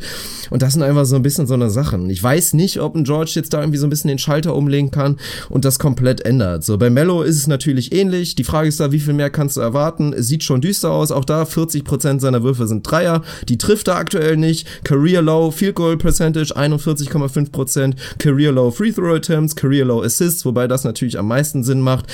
Das ist natürlich die Sache, die einem so ein bisschen Sorgen macht. Also Stand jetzt würde ich so weit gehen, es wäre am besten für die Thunder, wenn Westbrook wieder sein Ich scheiße auf alles MVP-Mode anmacht und einfach durchlädt und Mello und, und George wirklich halt so die Krümel bekommen, die überbleiben. Aber perspektivisch soll das nicht der Weg sein und dann muss man einfach hoffen, dass die beiden effizienter werden. Bei Mello muss man leider ein bisschen Sorgen haben, auch wenn er mir eigentlich gut gefällt. Also ich mag seine Einstellung, ich finde, er hat eine gute Körpersprache auf dem Court, er trifft halt leider seine Würfe einfach nicht, auch, aber auch das ist halt ein Muster, das sind Sachen, die haben sich angekündigt in den letzten Jahren.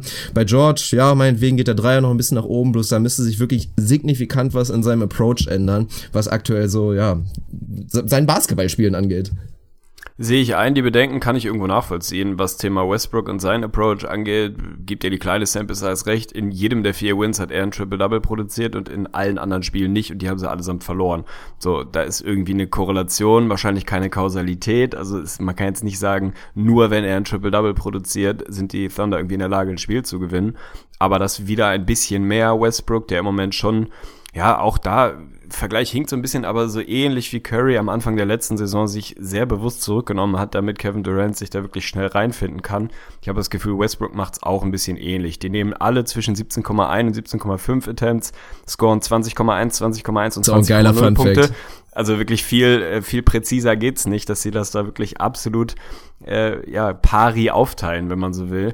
Weiß ich nicht, ob es der beste Weg für die Thunder ist. Also auch darüber haben wir im Vorfeld gesprochen, dass Westbrook ein bisschen anders spielen muss, dass er auch einfach lernen muss, dass er mehr Support jetzt hat, mehr Qualität, mehr Shooting, auch wenn der Wurf im Moment noch nicht so fällt, aber einfach ein anderes Team um sich herum als im letzten Jahr, dass er da ein bisschen was abgeben muss von sich, ohne zu viel abzugeben. Und im Moment sieht es ein bisschen so aus, als würde er ein bisschen viel von sich weggeben, wenn man so will, damit die anderen Jungs sich schnell reinfinden können. Kann ich irgendwo auch verstehen. Er ist wie immer einfach careless mit dem Ball. 5,2 Turnover per Game ist einfach auch eine ganze Menge. So, auch da wäre es ganz hilfreich, wenn er davon mal wieder so ein bisschen runterkommt, was Paul George angeht. Ich weiß halt nicht genau, habe ich nicht genug gesehen, ehrlich gesagt, ob das wirklich so seine, seine niedrigen Free-Throw-Attempts, ob es so ein bisschen timid ist oder ob einfach die Lanes noch nicht so ganz klar sind, ob nicht hundertprozentig klar ist, wer sich wann, wie, wo bewegt. Also ob es wirklich bei ihm ja eine, eine Einstellungsfrage ist oder eine Herangehensweise oder eher eine Frage vom System und dass das nicht hundertprozentig klar ist, wie es da läuft. So ähnlich ist es bei Jimmy bei den Timberwolves, der jetzt letzte Nacht wieder keinen einzigen Freiwurf hatte, er normalerweise jemand ist, der einfach wahnsinnig gut darin ist, an die Linie zu kommen.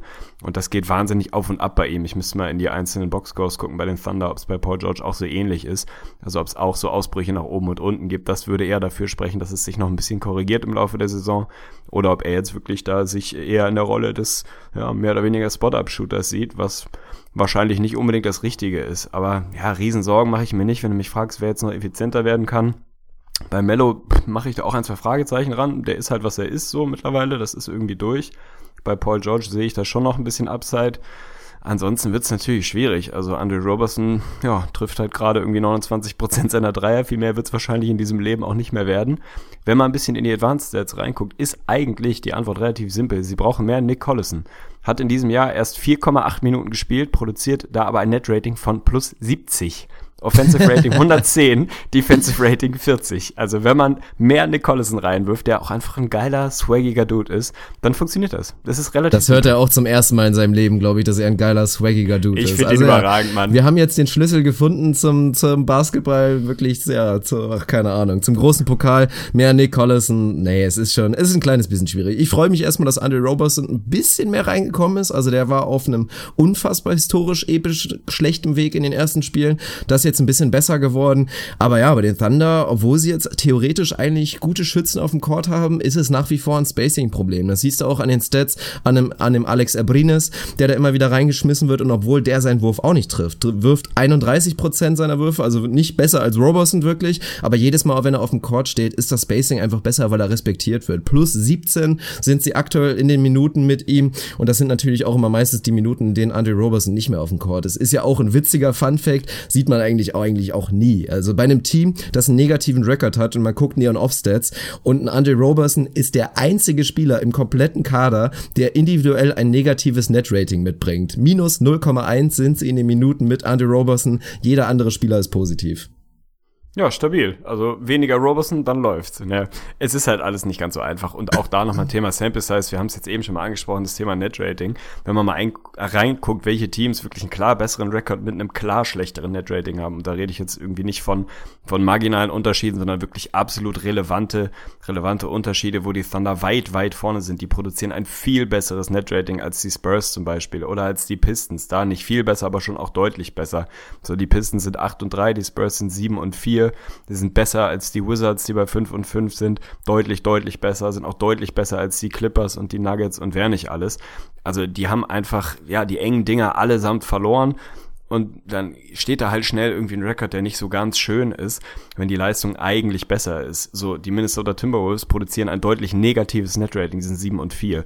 Also man kann definitiv den Case machen, dass so von reinem, reiner Leistung auf dem Platz vielleicht eher die Timberwolves den Rekord der, der Thunder haben sollten und andersrum. Das wäre auf jeden Fall nicht wahnsinnig weit hergeholt. Insofern glaube ich, lass uns nochmal irgendwie 10, 15 Spiele abwarten. Wenn sie dann immer noch so richtig strugglen, dann kann man mal anfangen, wirklich drüber zu reden, ob man irgendwie die Rotations ein bisschen anpassen muss, ein bisschen anders staggern muss, wie auch immer, ob man das irgendwie anders lösen kann. Für den Moment würde ich sagen, weiter draufbleiben, Effort ein bisschen hoch, Defense weiter auf einem guten Niveau halten, besser ausboxen, besser rebounden und dann sollte das nach wie vor ein Team sein, was einfach richtig gut ist. Also man hat es ja in Phasen, wo es lief, wo es geklickt hat, wirklich gesehen, wie gut die sein können. Also ich bin jetzt kein riesen OKC-Fan mehr, aber ich glaube schon, dass man da guter Dinge sein kann, dass da ein richtiges Top-Team ran, ranwächst. Ja, ich, daran zweifle ich ja auch nicht. Also bei dem Spiel gegen die Knicks, und das waren noch die schwachen Knicks, bevor sie jetzt auf einmal brandheiß geworden sind, da ist mir fast einer abgegangen. Das sah so geil aus mit den dreien wirklich. Und ich glaube auch nach wie vor, dass die ein klares Playoff-Team sind, selbstverständlich. Aber ich zweifle halt inzwischen ein bisschen daran, ob sie das erfüllen können, was wir halt in unserem Season-Preview auch predicted haben. Auch natürlich so ein bisschen wegen mir, dass wir sie da auf Platz drei gesehen haben im Westen. Da zweifle ich halt inzwischen doch ein kleines bisschen daran, ob sie einfach insgesamt effizient genug sein können. Mit ihren großen drei ob das dann reicht. Aber wenn ich zu der Defense gucke, wenn die weiter so stabil bleibt und wenn sie da irgendwie echt zu Top 5 bleiben können, sagen wir immer wieder, dann bedeutet das eigentlich schon, dass du ein sehr gutes Team bist und dann wird es immer drauf ankommen, ob du einfach Shots triffst. So, wenn dann Westbrook einen guten Abend, also wenn zwei der drei Jungs, die sie einfach haben, dann eine gute Nacht haben, die Defense steht, dann werden sie die meisten Spiele gewinnen. Also so einfach ist es. Ja, würde ich, würde ich so unterschreiben. Also es wird natürlich auch jetzt wieder ein bisschen Kritik an Billy Donovan laut, aber auch da würde ich sagen, mal ein bisschen Zeit ins Land gehen lassen. Also nur weil es bei den Celtics gerade wahnsinnig gut funktioniert, da total viele neue Pieces reinzuwerfen, die von Anfang an funktionieren, heißt das nicht, dass die die allgemeingültige Regel, dass sowas Zeit braucht, wenn du viele neue Starter und viele neue Rollen irgendwie implementierst, dass die auf einmal nicht mehr greift. Die gilt immer noch so. Und deswegen finde ich es bei den Thunder einfach auch noch so ein bisschen unter der Überschrift äh, Schonfrist zusammenzufassen. Lass die nochmal 15, 20 Spiele machen. Und wenn dann wirklich gar keine Verbesserung zu sehen ist, dann können wir auch anfangen, über Billy Donovan und seine Fähigkeiten zu diskutieren. Aber das ist jetzt einfach noch ein bisschen früh nach zehn Spielen. An Billy Donovan lasse ich wirklich kein Haar von Kritik, also an den Jungen glaube ich. Aber ich glaube, das Einzige, was mich wirklich da aktuell stört, ist dieses Lineup mit nur Mellow und ansonsten mit Bankspielern aufgefüllt. Das ist eine Katastrophe, ich hab nicht, ja. Ich habe nicht in die Stats reingeguckt, aber der Eye-Test ist absolut katastrophal. Und meine Theorie wäre, dass Mellow sich das in seinen Vertrag irgendwie nochmal eine Klausel hat, im Nachhinein nochmal einspielen lassen, dass er unbedingt ein Lineup haben will, mindestens zehn Minuten auf dem Court, in dem er irgendwie die Nummer eins ist in der Offensive. Weil das, das macht einfach keinen Sinn. Das ist so schlimm. Das ist New York wirklich zum absoluten Horrorstatus, was wir denn da sehen. Also Mello mit wenig Shootern und wenig Qualität auf dem Court, dass das keine gute Idee ist, sollte Billy Donovan eigentlich auch wissen. Ja, auch das kam letztens mal so ganz plakativ in einem der US-Podcasts. Einfach, dass die Sample Size oder der Track Record beziehungsweise das Anschaumaterial, was man hat von Mello umgeben von nicht so wahnsinnig guten Spielern, ey, da haben wir jetzt ein paar Jahre von gesehen. Das ist halt einfach nicht gut. Also auf die Idee muss man auch eigentlich nicht mehr kommen. Tauscht das mit Paul George, der kann das, der hat bei den Pacers gezeigt, dass er als Anführer auch mit mittelmäßigem Nebenmaterial ganz vernünftigen Basketball zumindest spielen kann. Dann tauscht es halt von mir aus. Aber die Idee, Mello da irgendwie zu sagen, so, komm, jetzt go work, get us some buckets, so, das ist halt einfach mittlerweile problematisch. Aber auch, auch die Erkenntnis wird bei, bei Billy Donovan demnächst mal ankommen, schätze ich. Und ich glaube nicht, dass es im Vertrag steht. Das wäre ein geiler Move. Das wäre wirklich Das ein wäre Swag-Move. das wär einfach wirklich ein geiler Move. So, Chef, mir ist relativ egal, was ich verdiene. Hauptsache, ich bin der Obermufti und darf ab und an mal ein bisschen ballern. Ja, es ist schon, es ist schon spannend. Und ansonsten muss man eigentlich wieder mal Umkehrschluss jetzt auch was mit Paul George angeht. Fangen jetzt ja auch schon die ersten George-Hater so ein bisschen dran an, äh, an, drüber nachzudenken. Der aktuelle Erfolg der Indiana Pacers reflektiert das vielleicht so ein bisschen negativ auf Paul George in den letzten Jahren, dass es vielleicht doch nicht nur er war und er war der große Leader. Man kann es nicht wirklich vergleichen. Es sind viele Blödsinn. neue Pieces.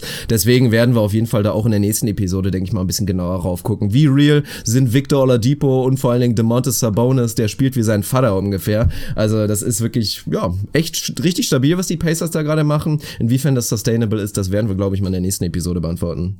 Ja, also definitiv, da muss man, äh, muss man, glaube ich, nicht wahnsinnig viel drauf geben, warum die Pacers und auch jetzt gerade nicht mehr besonders gut sind, sondern vier Folge verloren haben und bei 5 und 7 stehen, also klar unter 500, da wo sie meiner Meinung nach auch nach wie vor hingehören. Warum die so gut waren, war, weil vor allem Sabonis und Oladipo mal kurz so eine Out-of-Body-Experience hatte und halt alles getroffen hat und auf einmal ein Top-Guard der Liga war. So, dann wird er ja die nächsten Jahre im Zweifel nicht sein. Also ich springe da nicht auf den Hype-Train mit auf und traue ihm das zu. Der ist vielleicht besser, als er bei OKC irgendwie gemacht wurde, weil da auch nicht, nicht die richtige Situation für ihn war. Der ist aber auch lange nicht so gut, wie er in den ersten fünf, sechs Spielen war. Jetzt stehen da irgendwie vier Losses in Folge, fünf und sieben Rekord, klar außerhalb der Playoffs. Ja, da gehören die Pacers hin, aber da können wir dann gerne auch in der nächsten Folge noch ein bisschen ausführlicher drüber reden, wie sustainable das ist. Ja, wir müssen ja ein bisschen reinkommen. Das ist ja immer in der Regular Season so ein bisschen die Aufgabe. Am Anfang redest du natürlich viel über die Top-Teams, die am Anfang so die heißesten Stories sind. Und irgendwann muss man auch mal anfangen, sich ein bisschen mit dem Gemüse der NBA zu beschäftigen. Dafür wollen wir auch bekannt sein, Diversität und so weiter. Aber ich würde sagen, um mal so ein bisschen lockeren Switch hier zu machen, werden wir jetzt mal in die Mini-Gaming-Rubrik mit reinkommen. Und weil du ja in der letzten Episode deinen großen Erfolg hattest, endlich mal wieder ein Erfolgserlebnis für Arne Tegen in unserer Quiz-Rubrik. 3 und 2 ist er gegangen bei unserer letzten Episode, Fakt oder Fiktion. Sehr stabil. Und das wollen wir heute Das war ein ändern. gefühltes 4-1, wenn man mal ehrlich ist. Ja, und das wollen wir heute ändern. Wir wollen dich wieder erden. Deswegen gibt's unsere schwerste Rubrik, also deine Hassrubrik Konfusion und Konklusion. Ach, ich hau komm. gleich einen Einspieler raus. Dann erkläre ich, worum es geht. Es gibt nur drei Fragen heute, weil ich einfach nicht mehr Zeit hatte, habe das spontan noch für die Episode gemacht. Ich erkläre es gleich. Da habe ich überhaupt keine Lust drauf. Nenn mir die fünf besten NBA-Podcasts. Was? Äh, Ich, ich weiß es nicht. Bill Simmons, äh, Zach Lowe, ins Gesicht von Staudemeyer? Ich weiß es nicht. Sag es. Konfusion und Konklusion. Wer auf jeden Fall nicht mehr zu den besten NBA-Podcasts gehört, ist definitiv der Podcast von JJ Reddick. Was ist denn eigentlich da los? Das ist ja die ja, Enttäuschung nicht. des Jahres. Man war so unfassbar hyped, dann kam da irgendwie der Wechsel zu, zu Uninterrupted oder was auch immer. Man hatte die Riesenhoffnung, dass wir jetzt regelmäßig irgendwie Eindrücke von einem Ben Simmons bekommen oder von einem Joel Embiid oder meinetwegen Markel Fultz, der aus ein kleiner Goofball ist. Und was ist? Er, es gibt ihn einfach nicht mehr. Ja, der ist komplett lost. Finde ich auch ein bisschen schade, weil ich die Podcasts mit ihm echt immer sehr genossen habe, ein bisschen eine andere Perspektive mal zu bekommen. Also war irgendwie ganz erfrischend, auch mal so die, die Spielerperspektive rauszubekommen, zumal er halt auch so ein recht eloquenter und vernünftiger Dude zu sein scheint. Ist auf jeden Fall schade, dass er so ein bisschen im Nirvana verschwunden ist. Ich hoffe, dass er eines Tages wiederkommt. Also man wechselt ja nicht irgendwie den Host oder die Plattform, für die man das macht, um dann nie wieder einen Podcast zu machen. Also ich glaube, er hat doch seit er bei Uninterrupted noch keinen einzigen gemacht, oder? Ein, um das so ein bisschen vorzustellen. Da war Ah. er, glaube ich, mit hier, wie heißt er nochmal? Haben wir Chris Mannix zusammen, glaube ich, ne? Nee, so? nee. Oh Gott, Ach komm, na, keine egal. Ahnung. Das war sehr erhellend, Schneiden, scheißegal. schneiden. Ja, schneiden. Nee, hier wird nichts geschnitten. Wir machen weiter mit Konfusion und Konklusion. Und warum das die schwerste Quiz-Rubrik ist, ja, das ist der einfache Fakt, weil es halt nicht nur diese eine ganz klare One-Line-Antwort gibt. Arne hat gleich die Aufgabe. Ich werde ihm eine bestimmte Anzahl von Spielern nennen und die muss er dann sortieren. Ich werde ihm dann, ja, eine Kategorie nennen, nach der er diese Spieler sortieren muss. Und das ist nun mal verdammt schwer. Wir werden es gleich natürlich alle verstehen, sobald es das erste Beispiel gibt. Und ich würde sagen, wir fangen einfach an, oder? Bist du bereit? Ich bin einigermaßen bereit. Maverick Carter übrigens. Er saß mit, mit Maverick Ah, Carter stimmt, saß JJ Reddick in der ersten Episode. Haben sie ein bisschen Das- gequatscht, über seine Offseason geredet. Gab Stimmt. ja auch zumindest einen sehr stabilen, könnt ihr bei YouTube nochmal nachgucken, wenn ihr es noch nicht kennt, gab so eine Mini-Doku über die Offseason von JJ Reddick. War ja auch so ein kleines bisschen schwierig. Er selber hat kurzzeitig drüber nachgedacht, ob er eventuell in Barcelona spielen muss, weil einfach keine vernünftigen Angebote kamen. Aber letztendlich hat er ja in Philly ein super Zuhause bekommen. Und ich denke mal, er konzentriert sich einfach auf Basketball aktuell. Das ist ja auch eine super Idee. Bei Philly läuft's, die sind brandheiß. Er selber kommt auch immer besser rein. So viel dazu. Aber ja, ich glaube, du bist bereit. Wir fangen an mit der ersten Kategorie. Machen wir. Gut, ich werde dir gleich vier Spieler nennen und deine Aufgabe ist, sie so zu sortieren nach der Anzahl an Saisons, in der diese Spieler über 40% von draußen geschossen haben. Ach du Scheiße. Vier Stück sind's nur. Es sind vier. Stück, die Also das Tippen, was du hörst, ich werde mitschreiben. Das ist okay. Die Eins wird derjenige sein, der die meisten Saisons hatte mit über 40% von draußen und natürlich den Rest verstehst du jetzt schon. Sehe ich ein. Gut, die vier Spieler lauten Kevin Durant, Kyle Korver, wollte schon Tristan Thompson sagen, Clay Thompson Stabil. und Dirk Nowitzki. Eieieiei. Okay, also die Anzahl, die sie über, über 40 Prozent in einer Saison geschossen haben. Und wichtig Perfekt. dabei ist, es zählen natürlich alle Saisons aus der Vergangenheit, es zählt aber auch die aktuelle Saison. Okay, es zählt auch die aktuelle Saison. Dann fangen wir doch mal an. Also natürlich ist so Zugehörigkeit zur Liga schon mal ein Faktor. Ich fürchte, dass mein Kevin Durant da schon ziemlich weit hinten sein wird. Der ist in der Liga seit 2007, 2008, glaube ich. Ungefähr die Größenordnung. Und wie oft hat der, also irgendwie neun Saisons oder so, wenn ich richtig rechne, wie oft hat der über 40 Prozent geschossen? Nicht wahnsinnig oft. Dieses Jahr tut das auf jeden Fall. Der ist brandheiß von draußen bisher. Ja, dann wahrscheinlich noch so zwei, dreimal vielleicht. Den sortiere ich vielleicht mal so bei, ich muss das jetzt echt so schrittweise machen, vielleicht mal so bei vier, drei, drei bis vier Saisons ein. Okay, unser Freund Nowitzki, der hat natürlich einige Jahre auf dem Buckel, wie wir alle wissen. So, der ist auf jeden Fall vor Durant. Der wird mehr Saisons haben, wo er 40% geschossen hat. Der ist in der Liga jetzt seit, Gott oh Gott, seit Ende der 90er. 20. Saison und so, mehr oder weniger. Der hat doch bestimmt, sag ich mal, fünfmal über 40% geschossen. Schreibe ich mir jetzt hier mal auf meine kluge Liste. So, dann haben wir eine 5 bei Nowitzki, der ist auf jeden Fall schon mal vor, vor KD. Bist du noch da? Du bist so still. Manchmal, manchmal ist Ich lass dich überlegen, ist doch gut. Okay, Ich lasse mir nichts Thompson. anmerken, ob das bisher richtig ist oder falsch, was du Ja, mir ja, so nee, das, äh, da, darum, darum bitte ich. Also, bei Clay ist natürlich die Frage, ich würde behaupten, also Rookie-Saison kann ich leider Gottes nicht mehr genau sagen, aber der, ich würde sagen, der hat jedes Jahr über 40 Prozent geschossen. 40 ist ja für ihn ja fast nicht so wahnsinnig gut. Der schießt ja gerne 42, 43, 44. Dieses Jahr weiß ich gar nicht, gefühlt näher an 50 als an 40. Also der ist sackheiß.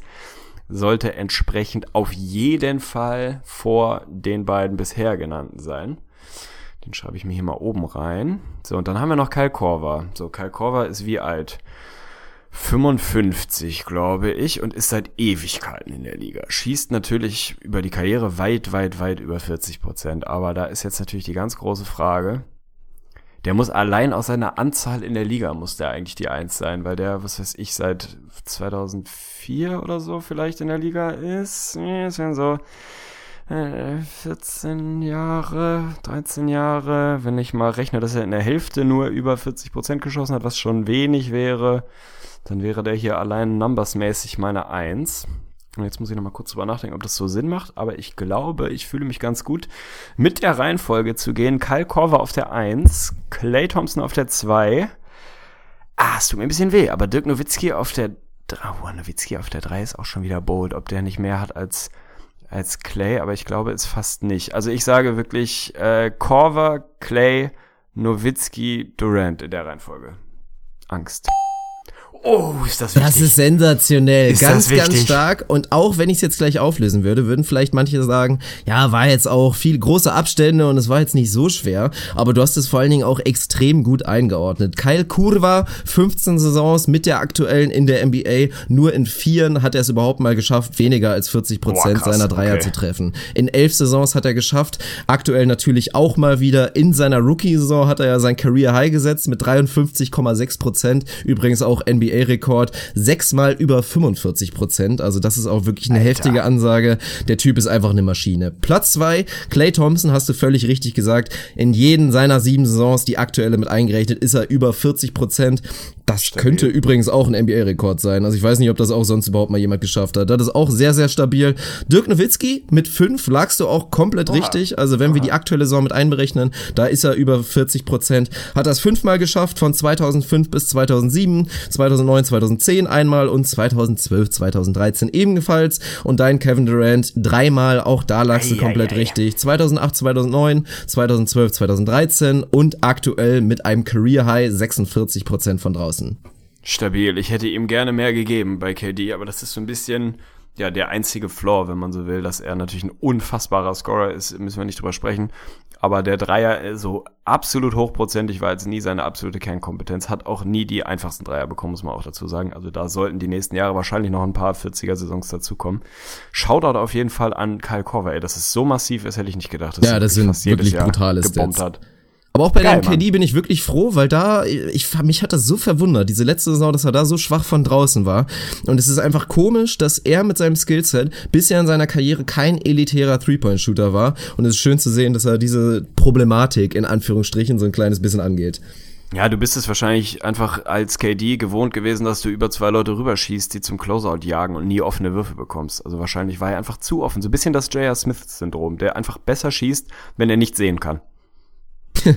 ja, das mag sein. Wir machen weiter mit den nächsten vier Spielern, die du sortieren musst. Und zwar nach ihrem Points per Game Wert in ihrer Rookie-Saison. Oh nee, da kann ich jetzt schon raten. Ja, das ist doch super. Und die vier Spieler lauten Janis Antetokounmpo. Jo. James Harden. Ach du Scheiße. Gary Harris. Ja, genau, und ey. Isaiah Thomas. Ohne Scheiß, das können wir jetzt echt abkürzen. Das wird eine absolute, Gib dir ein bisschen Mühe, Rategeschichte. Ja, natürlich gebe ich mir Mühe. Und du musst ja so. auch unseren Hörern ein bisschen Zeit erkaufen, weil die werden auf jeden Fall sich Gedanken machen, gerade im Gegensatz zu dir. Ja, ich mache mir auch Gedanken, darum geht es nicht. Also, fangen wir mal an, so Recency Bias mit den Jungs, die noch nicht so lang in der Liga sind. Da fällt natürlich ein Jani ein, bei dem man eigentlich relativ simpel rückwärts rechnen kann, weil man weiß, dass er jedes Jahr einfach einen unfassbaren Sprung gemacht hat, inklusive Rookie-Saison. Wenn er jetzt bei 30 ist, dann war er letztes Jahr, keine Ahnung, 20, vielleicht ein bisschen drüber. Das Jahr davor vielleicht 15, dann 10 und im ersten Rookie-Jahr dann 5 also hier schreibe ich mir mal fünf Points per Game bei Gianni rein. Das könnte ungefähr hinkommen. Also es waren auf jeden Fall bei ihm nicht ewig viele. Das, äh, das kann ich schon mal sicher sagen. Das macht es allerdings nicht einfacher, weil wie du, wie du recht hast, diese Rubrik davon lebt, dass man alle richtig macht. Und wenn man einen nicht richtig einordnen kann, dann hat man schon ein Problem. So, dann haben wir meinen Freund James Harden, damals zu guten alten OKC-Zeiten. Rookie-Saison ist halt auch immer so, ja, ey, keine Ahnung, hast halt kaum Minuten gespielt, Points per Game sind halt irgendwie dünn. Das werden mehr gewesen sein als bei Gianni, aber wie viel mehr? Ich habe absolut keine Ahnung. Aber den schreibe ich mir schon mal hier in meinem Zettelchen auf jeden Fall da drüber. Dann haben wir noch Isaiah Thomas. Ja, keine Ahnung. Isaiah Thomas. Isaiah Thomas. Weiß ich nicht. Da blanke ich. Also pff, gefühlt würde man sagen, kam als Scorer in die Liga. Rookie-Saison dürfte bei den Kings gewesen sein. Das ist schon mal richtig. Vielleicht Ja, sehr gut. Vielleicht hat er da besser gescored, weil irgendwie sonst nicht viel zu holen war. Und dann haben wir noch irgendwie Freund Gary Harris am Start. Ist natürlich auch noch nicht ewig lange in der Liga und auch ein Typ, der wirklich gutes Improvement macht, aber die letzten Jahre, glaube ich, relativ konstant war. Rookie-Saison bei Denver damals. Wie lange ist das her? Vier Jahre? Ey, keine Ahnung. Kann ich nicht einordnen. Also, ich würde mal behaupten, ich pack mal wirklich Gianni auf die vier, also am wenigsten Punkte. Das Problem ist, ich kann Gary Harris einfach null einordnen. Also ich bin mir relativ sicher, dass Harden, schreibe ich mir auch mal hin, mehr hat als, äh, als mein Freund Gianni. Und Isaiah kann ich mir vorstellen, dass der auch da direkt drüber ist. Er ist vielleicht sogar der Top, Top-Junge von denen. Isaiah Thomas ist schon mal meine Eins. So, aber Gary Harris ist halt für mich eine Wildcard, wie seine Rookie-Season war. Da kann ich dir jetzt schon mal spoilern, damit es spannend bleibt, du dir nochmal Mühe gibst. Das ist schon mal richtig. Deine Eins, Isaiah uh. Thomas, ist korrekt. Das ist wichtig. Das ist schon mal wichtig. Dann habe ich jetzt eine ganz gute Chance, weil ich mir zumindest bei der Reihenfolge Harden Gianni auch, was heißt sicher bin, aber fühlt sich irgendwie gut an. Aber Gary Harris, ey, keine Ahnung. Ich weiß es einfach nicht. Von daher packe ich einfach, mache ich Sandwich, weil ich es nicht besser weiß. Packe ich Thomas auf die 1, James Harden auf die 2, Gary Harris auf die 3 und Giannis Antetokounmpo tatsächlich ein bisschen überraschend auf die 4. Ach, fuck denkbar knapp. Ich musste natürlich schon anfangen zu lachen, weil als du anfingst mit Gary Harris irgendwie auf der 2, war halt dann schon komplett falsch und ich hätte es eigentlich direkt abbrechen können. Bisschen ärgerlich für dich, dass du scheinbar noch nicht den neuen Zack Lowe Podcast gehört hast, in dem nee, Gary Harris nicht. zu Gast war. Hab ich und da wurde nämlich thematisiert, er hat bei den Denver Nuggets eine historisch schlechte Rookie-Saison getroffen. Also jeder wusste und hat ihn gesehen, der Junge kann Basketball spielen, ist ein unheimliches Talent und ist eigentlich auch ein genialer Shooter, aber es hat einfach nichts geklappt in seiner Rookie-Saison und auch wenn wirklich das Front Office unglaublich überzeugt von ihm war, gab es noch so dieses schöne, schöne Anekdote, dass er danach der Saison einfach mal ins Front Office gebeten wurde und ihm dann so seine, seine Stats vorgelegt wurden im Vergleich mit anderen Rookies, die so Saisons aufgelegt haben. Und er gehörte wirklich zu den absolut schlechtesten Rookies auf seiner Position aller Zeiten. Und dann meinten sie so zu ihm, ey, wir mögen dich gerne, aber du musst dich langsam mal zusammenreißen. Und genau hat er gesagt, das hat er genau gemacht, in der Offseason hat er das natürlich als Anreiz genommen, ist seitdem immer besser geworden, aber wir reden von, um es mal aufzulösen, 3,4 Punkten in ah, seiner Rookie-Saison. Janis Antetokounmpo, also den Rest hattest du richtig, deswegen sehr bitter. Janis ah. knapp 7 Punkte, 6,8 in seiner Rookie-Saison, hast du richtig gesagt, immer wieder einen Sprung gemacht. James Harden 9,9 in seiner Rookie-Saison und Isaiah stabile 11,5. Ah, das ist natürlich ärgerlich. Das ist das Problem an dieser Rubrik. Wenn einer falsch ist, dann bringt es einem auch nichts, wenn man die anderen drei einigermaßen vernünftig hinkriegt. Bisschen Credibility habe ich verloren dafür, dass ich mich noch nicht mehr an die Gary Harris Rookie Season erinnern konnte. Das ist auf jeden Fall ärgerlich. Aber Muss ich ganz ehrlich sein, ich hätte es auch nicht auf dem Schirm gehabt ohne den The Globe Podcast. Stabil, dann bin ich zufrieden. Der eine oder andere Dann machen wir weiter und jetzt ist schon haben. der entscheidende Punkt. Es wird spannend. Wie gesagt, nur drei kleine Dinger hier in dieser Mini-Quiz-Rubrik Konfusion oder Konklusion. Und jetzt wird's ganz simpel. Du musst vier Spieler schlichtweg nach ihrem Alter ordnen. Aber selbstverständlich habe ich mir so ein paar Kandidaten rausgesucht, bei denen das eventuell gar nicht so leicht sein könnte.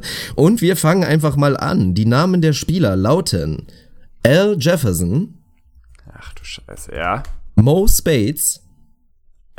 da geht's schon los, ey. Jameer Nelson. Ja. Und der eben angesprochene unregelmäßigste Podcaster aller Zeiten, JJ Reddick. Stabil, finde ich auf jeden Fall spannend. Also sind natürlich alle äh, deutlich jenseits der 30. Jetzt kommt Franzen hier ins Wohnzimmer und unterbricht mich. Mann, Mann, Grüß Mann, dich! Grüß dich! Kannst du mal kurz reinrufen? Jetzt macht Sarah auch immer.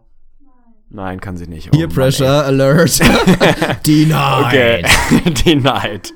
Stabilität. Okay, kommen wir wieder zurück zum Ernst des Geschehens. Also alle jenseits der 30 sollte Löckchen sein.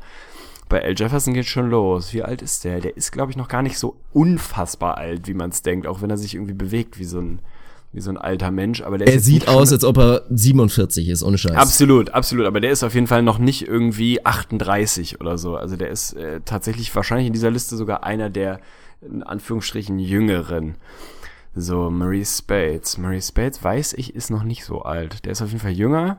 Der lässt den 31 vielleicht sein, 32 eventuell. Also kommt auf jeden Fall hier in meinem, meiner klugen Liste mal unter El Jefferson, der auf jeden Fall älter ist. Dann haben wir Jameer Nelson, wo ich sofort, als du es gesagt hast, mir relativ sicher war eigentlich, dass er der älteste von denen ist. Aber hält das meiner Überprüfung stand. Der ist auf jeden Fall, boah, wie alt ist Jameer Nelson? 37 vielleicht?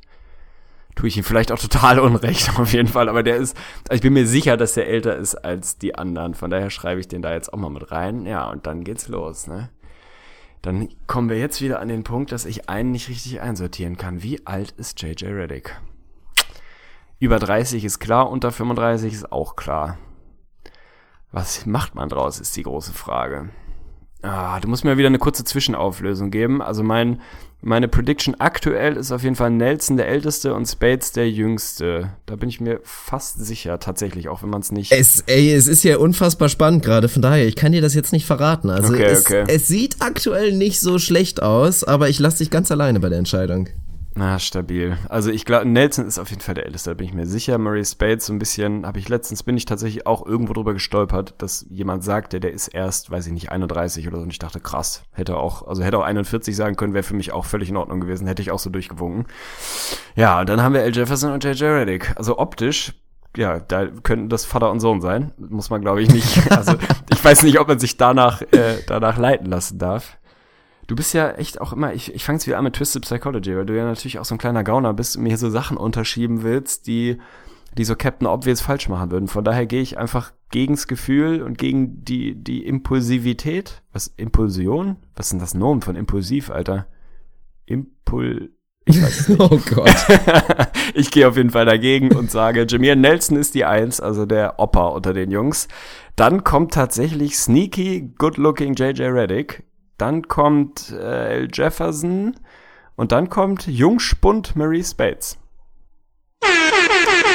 Oh, ist das Das richtig? Airhorn hast du dir aber absolut verdient. Stabil. Ganz starke Leistung von dir. Hast du wirklich sehr solide geregelt, weil ich fand eigentlich die Namen wirklich ziemlich sneaky krass. Also was ich schade finde, dass du Jameer Nelson tatsächlich so Unrecht tun willst. Ja. Der Mann ist Oh, ist erst nicht so alt. 35 und ich finde, der wirkt deutlich jünger. Also wenn ich es mal durchgehen würde, rein optisch und rein wie sie wirken auf dem Court, ohne, klar, beim JJ Reddick weiß man ungefähr, wie alt er ist, also ich zumindest, aber hätte ich jetzt so gesagt, JJ Reddick 29, Marie. Spades 37, L. Jefferson 46, 52. 46, ja, ohne Scheiß. Und Jameer Nelson hätte ich vielleicht so gesagt 32. Also hätte ich komplett durchgewürfelt, aber du hast es genau richtig gemacht. Jameer Nelson mit 35 der älteste. JJ Reddick tatsächlich schon 33. Echt stabil. Hat sich gut gehalten, der Mann. Macht uns Hoffnung. Macht uns Hoffnung, genau wie ich es immer sage. Wir werden erst so mit Anfang 30 in unsere Prime erst reinkommen optisch und werden dann so mit Mitte 40 so ganz langsam da rausfaden, Arne. Also mach dir keine Sorgen. Und Al Jefferson erst 32, fand ich auch krass. Und Marie Spades, der ist noch in seiner Prime, Junge, 30. Das ist verrückt. Okay, dass er so jung ist. Ich dachte, er wäre so 31, 32, aber auf jeden Fall jünger, als man denkt. Ja, stabil. Das hat natürlich geholfen, dass ich Nelson einigermaßen wusste, dass er relativ alt ist. Aber ich habe ihm ein bisschen Unrecht getan. Also, falls er zuhört äh, und sich das irgendwie synchron dolmetschen lässt, tut mir sehr, sehr leid, mein Lieber. Aber ja, Shoutout. Geil, Mann. Ich bleibe Ja, Junge, bei das meiner ist ein Career Weste. First. Zum ersten Das Mal in unserer das Podcast-Historie hat jemand Konfusion und Konklusion mit einem positiven Rekord abgeschnitten. Also wahrscheinlich positiv für dich, dass es heute eine, eine kurze Version war, aber jetzt hier nochmal feierlich den Ausspieler. Shoutout an dich. Stabil. Nenn mir die fünf besten NBA-Podcasts. Was? Äh, Ich, ich weiß es nicht.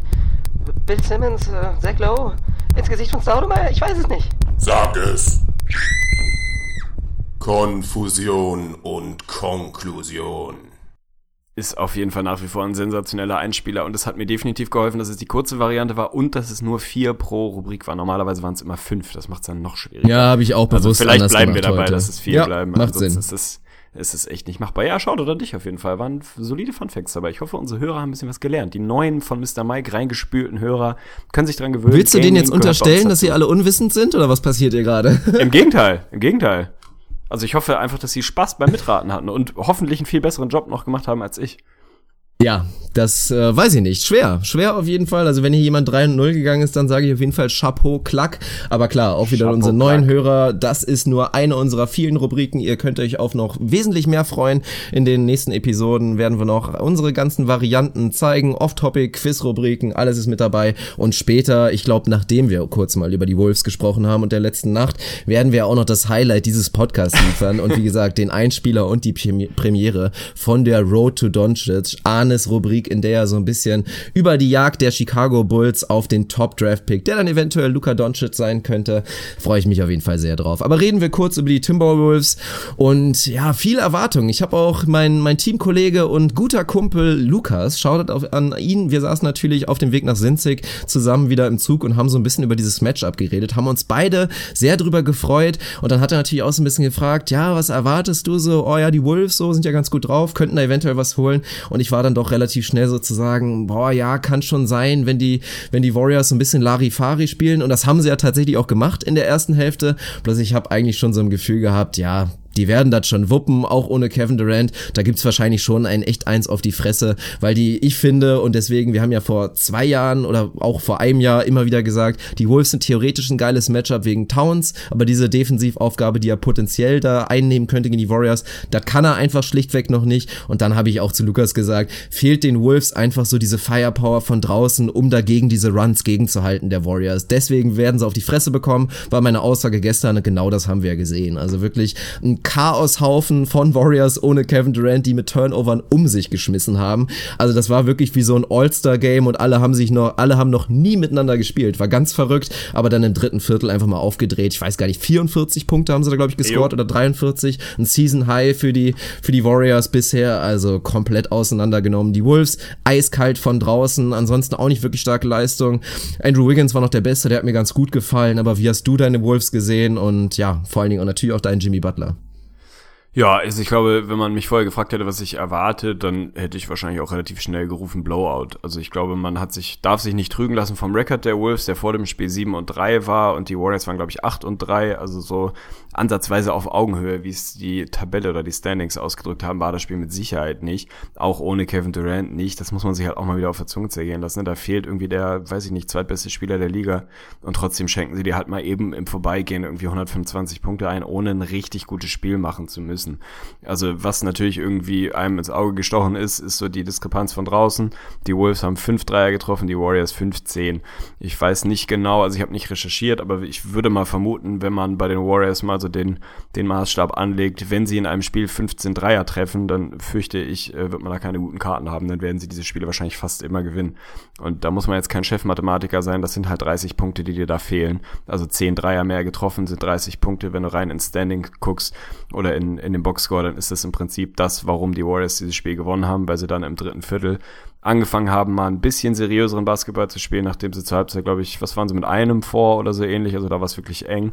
Dann haben sie mal ein bisschen aufs Gas gerückt, Clay Thompson hat mal wieder ein bisschen ja, ein bisschen um sich gebombt und schon sind sie weg. Das ist halt das Schlimme an diesem Team. Die sind halt so schnell weg.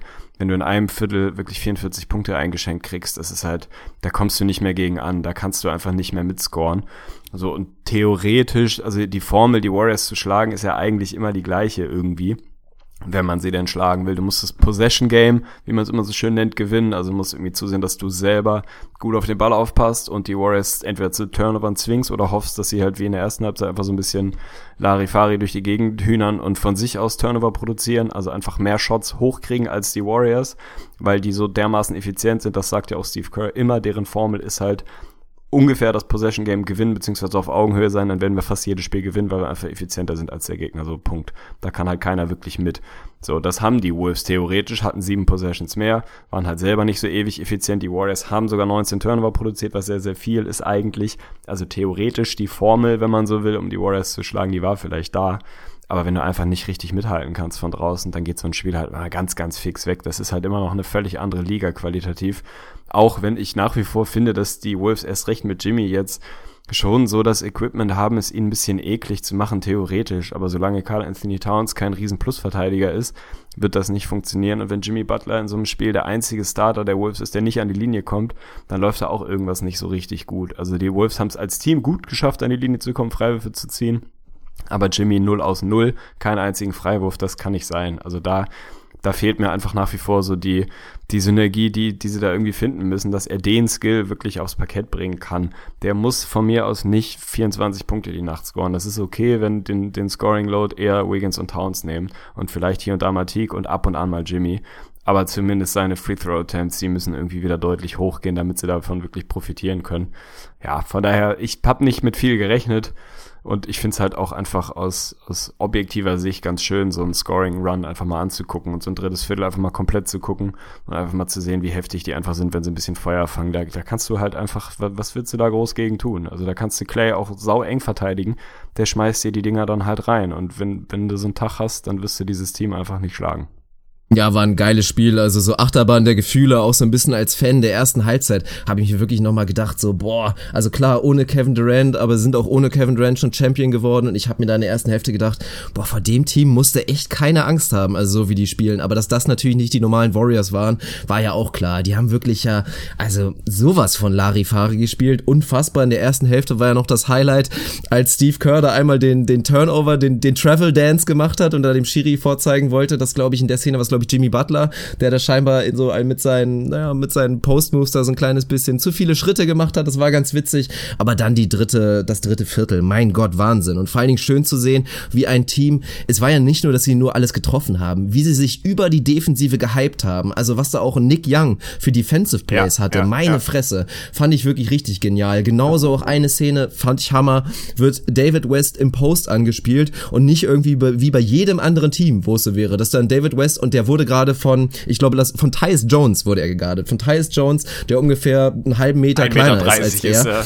Und statt dann irgendwie zu sagen, so komm, clear out, clear out, Maus in der Haus, hat er einfach direkt, wirklich ohne überhaupt drüber nachzudenken, jetzt selber aufzuposten, spielt er direkt einen cleveren Pass zum Cuttenden. Ich glaube, Sean Livingston, der einen Wide Open Layup hat. Also sensationelle Szenen waren da wirklich bei. Fand ich großartig. Ansonsten, wenn wir zu den Wolves kommen in der Offensive, ist mir immer noch zu viel Stagnation. Ohne Scheiß. Also ich mag's einfach nicht. Ich habe nicht das Gefühl, dass sie sich gegenseitig le leichte Shots kreieren. Man hört ja auch immer wieder, sobald ein Andrew Wiggins am Perimeter den Ball in der Hand hat, hörst du nur immer Thibodeau im Hintergrund schreien, go get him, go get him. Und dann sollen sie immer wieder Isolation spielen. Das reicht dann einfach noch nicht. Reicht vor allen Dingen nicht gegen diese Warriors und auch in Towns. Wenn wir jetzt über dieses Matchup spielen, wir haben ja auch gesagt, offensiv könnte er ein Faktor sein gegen Draymond Green da sind sie einfach zu clever, die Warriors und ein Towns selber noch nicht clever genug. Am Anfang haben sie es schön gemacht, finde ich, war auch überraschend, haben sie ihn direkt gedoppelt in jeder Aktion und da hat man nochmal gesehen, wie Rose und Towns ist, kam er überhaupt nicht mit klar. Also so, so da die Vision zu haben, aus diesem Double-Team heraus einen klugen Pass zu machen,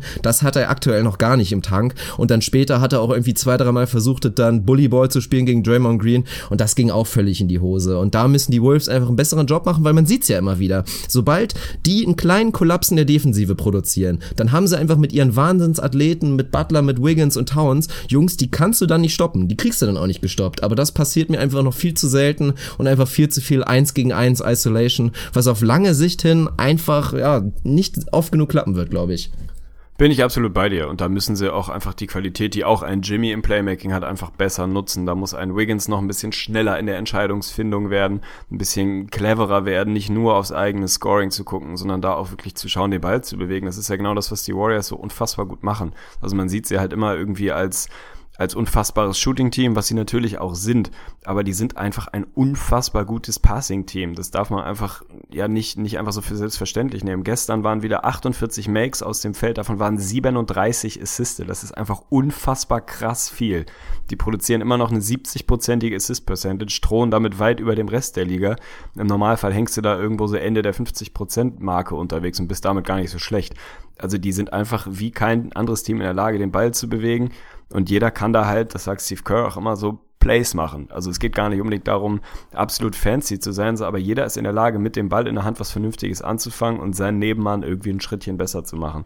Und da sind gerade die Wolves im direkten Vergleich einfach noch weit von entfernt. Die leben sehr von individueller Qualität, die sie haben, die ein Wiggins hat, vor allem offensiv, die ein Towns hat, auch wenn die gestern nicht so zum Tragen kam, die ein Jimmy hat, aber sie schaffen es noch nicht wirklich da echte, ehrliche Synergie zu schaffen, dass sie sich gegenseitig besser machen. Sobald sie das schaffen, und ich glaube nach wie vor eigentlich, dass Tipps jemand ist, der sowas vermitteln kann, auch wenn er vielleicht so ein bisschen, ja, man könnte jetzt fies sein und sagen, so ein bisschen outdated ist, was so seinen, seinen Ansatz angeht, ich glaube nach wie vor, dass sie das hinkriegen. Und dann ist es auf jeden Fall ein Team, was einfach richtig Trouble machen kann. So von der Bank müsste da noch mal ein bisschen mehr kommen. Irgendwie, da kannst du dich auch nicht drauf verlassen, dass entweder ein Jamal Crawford oder ein Boah, der war Shabazz wieder eine Katastrophe Mohammed, letzte Nacht, ja, ey, eben. Alter. Oder ein, oder ein Shabazz Mohammed dann da irgendwie die absoluten Ausbrüche hat. Also da ist es einfach noch so ein bisschen dünn insgesamt. Aber es ist trotzdem, ich finde das einfach nach wie vor so ein spannendes Team. Man wünscht sich immer ein bisschen, bisschen schnelleren Fortschritt, wenn man so will, und ein bisschen größere Schritte nach vorne. Aber das sieht schon, das sieht schon gut aus. Also ich bin als, als Jimmy-Fan eigentlich schon, schon ganz zufrieden damit, wie der Saisonstart jetzt bisher lief. Wie gesagt, sie sind, finde ich, nicht so gut, wie der 7 4 Record jetzt gerade sagt. Oder waren bisher nicht so gut. Aber nehme ich natürlich alles mit. Jeder Win ist irgendwie schön und auch die, die vielleicht gar nicht so hundertprozentig verdient waren. Da muss man halt so ein Spiel gegen die Warriors, auch noch bei den Warriors, muss man halt auch einfach mal als Schedule Loss so abhaken. Da werden nicht allzu viele Teams dieses Jahr gewinnen, jedenfalls irgendwie außerhalb der ersten paar Spiele wahrscheinlich nicht. Ist dann so, Mund abputzen, weitermachen, Jimmy besser integrieren und dann sieht's gut aus bei den Wolves.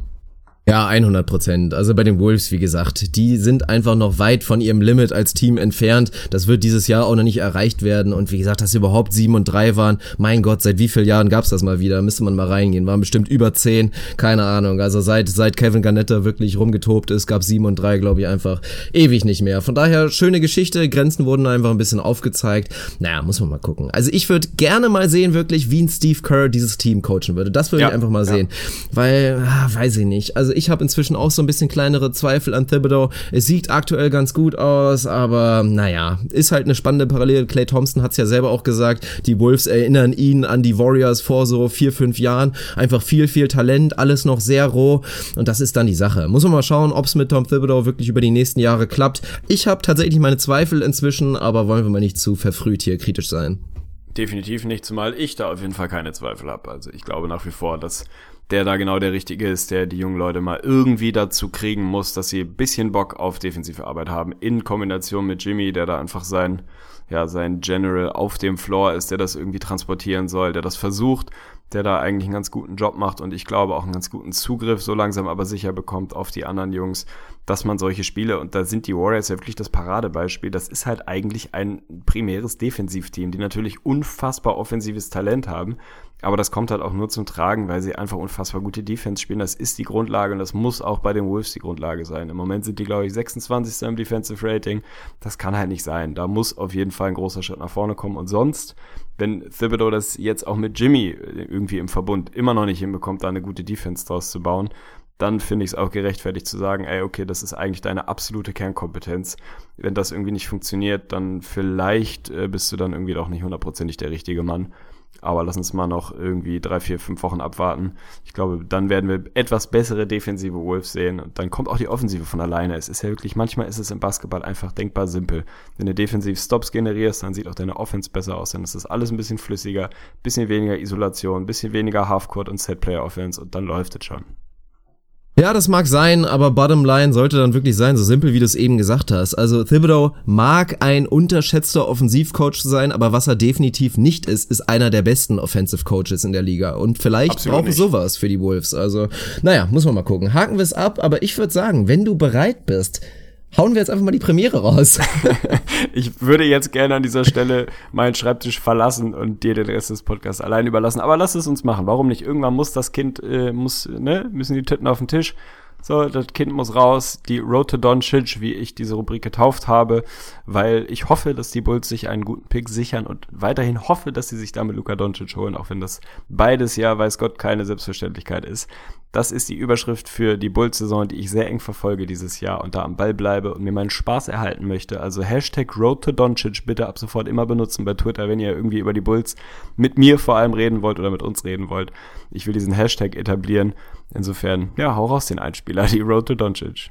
Muss man ein bisschen Geduld mitbringen, ist auf jeden Fall unser längster Einspieler, aber auch völlig verdient. Und um es ein bisschen einzuleiten, muss ich dir da ein absolutes Shoutout geben für deinen kreativen Output. Du hast mir da einfach mal so eine rohe Soundfile geschickt. Ich als Producer habe noch ein paar Prozentpunkte rausgekitzelt und das ist das Produkt. Rules, ey.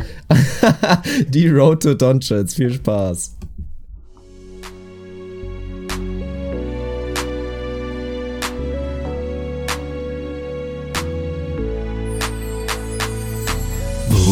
Bist du mein Doncic?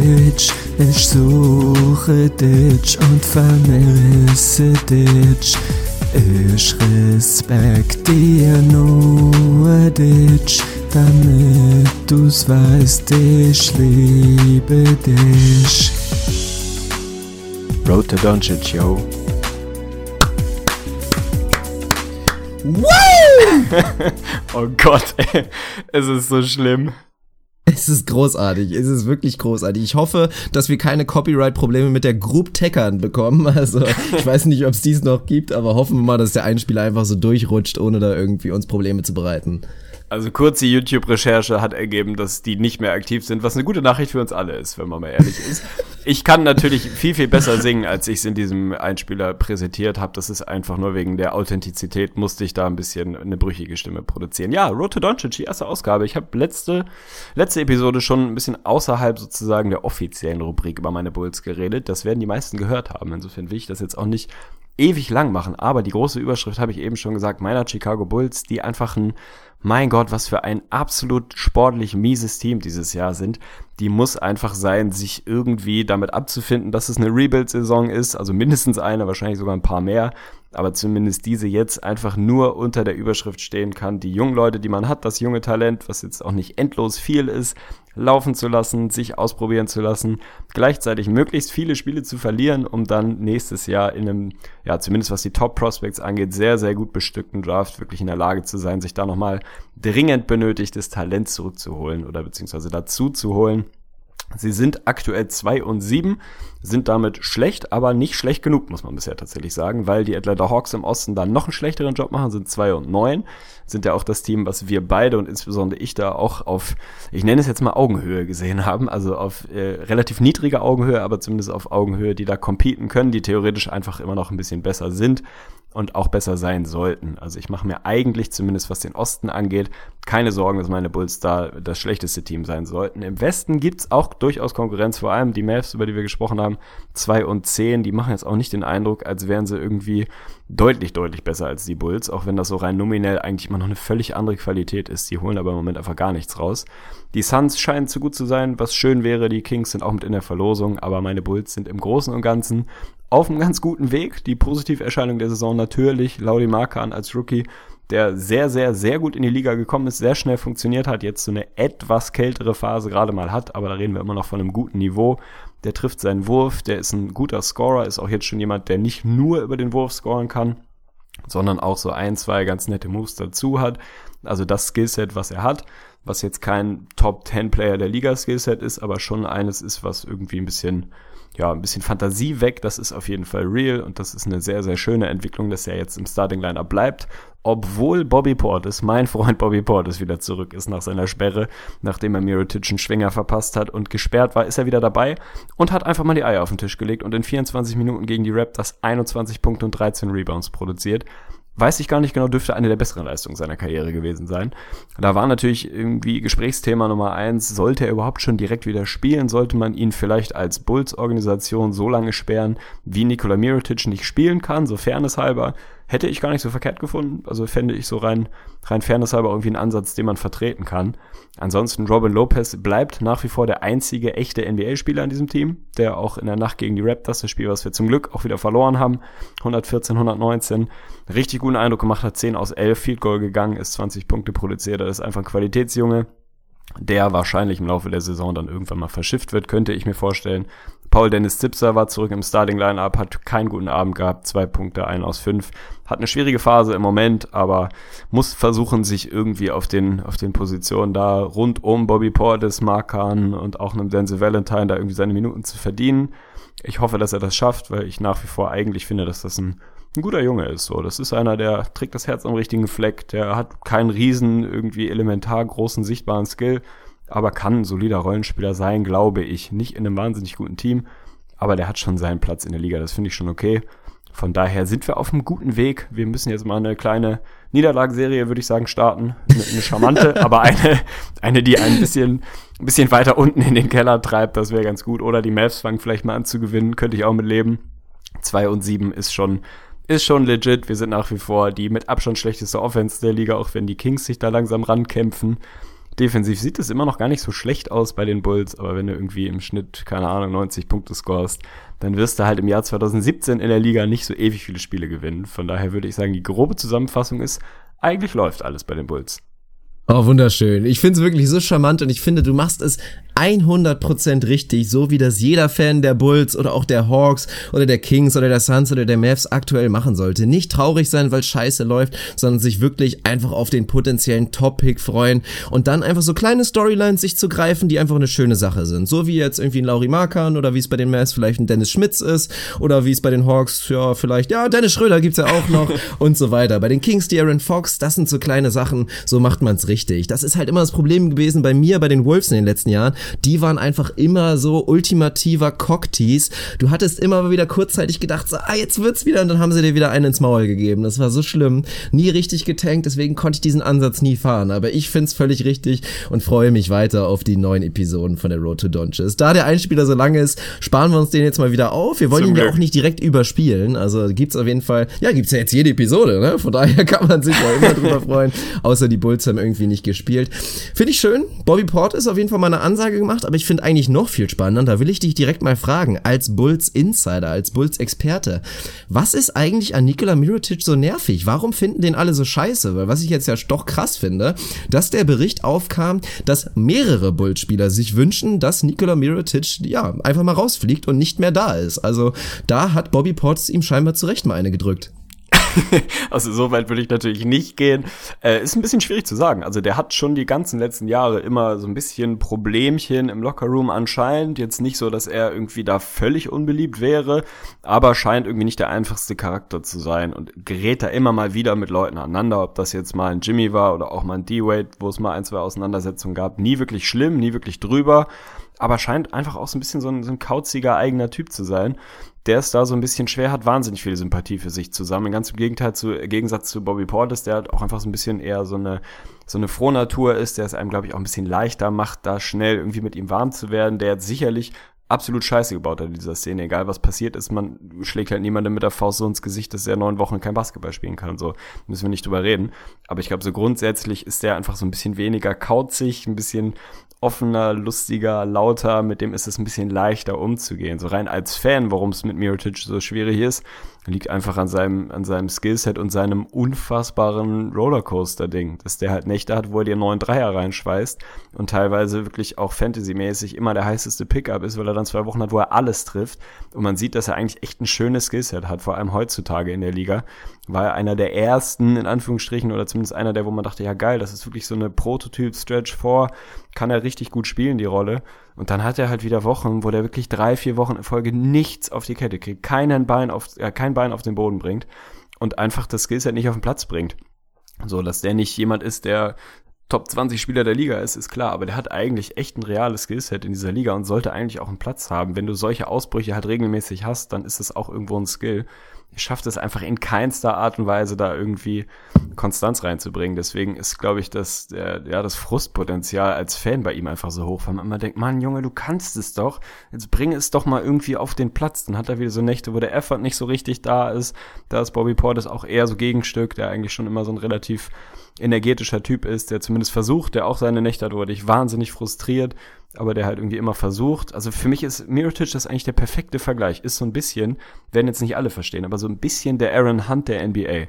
Also wirklich ein richtig gutes Talent und auch immer wieder richtig geile Spiele, aber wird, wird von den Fans oft sehr kritisch gesehen, weil irgendwie zu lethargisch oder dann irgendwie nicht die richtige Körpersprache und dann doch nicht so gut, wie er es eigentlich mit seinen Möglichkeiten hätte sein können. Also das ist, glaube ich, ja, das ist tatsächlich, Nikola Mirotic ist der Aaron Hunt der NBA, das können wir so festhalten.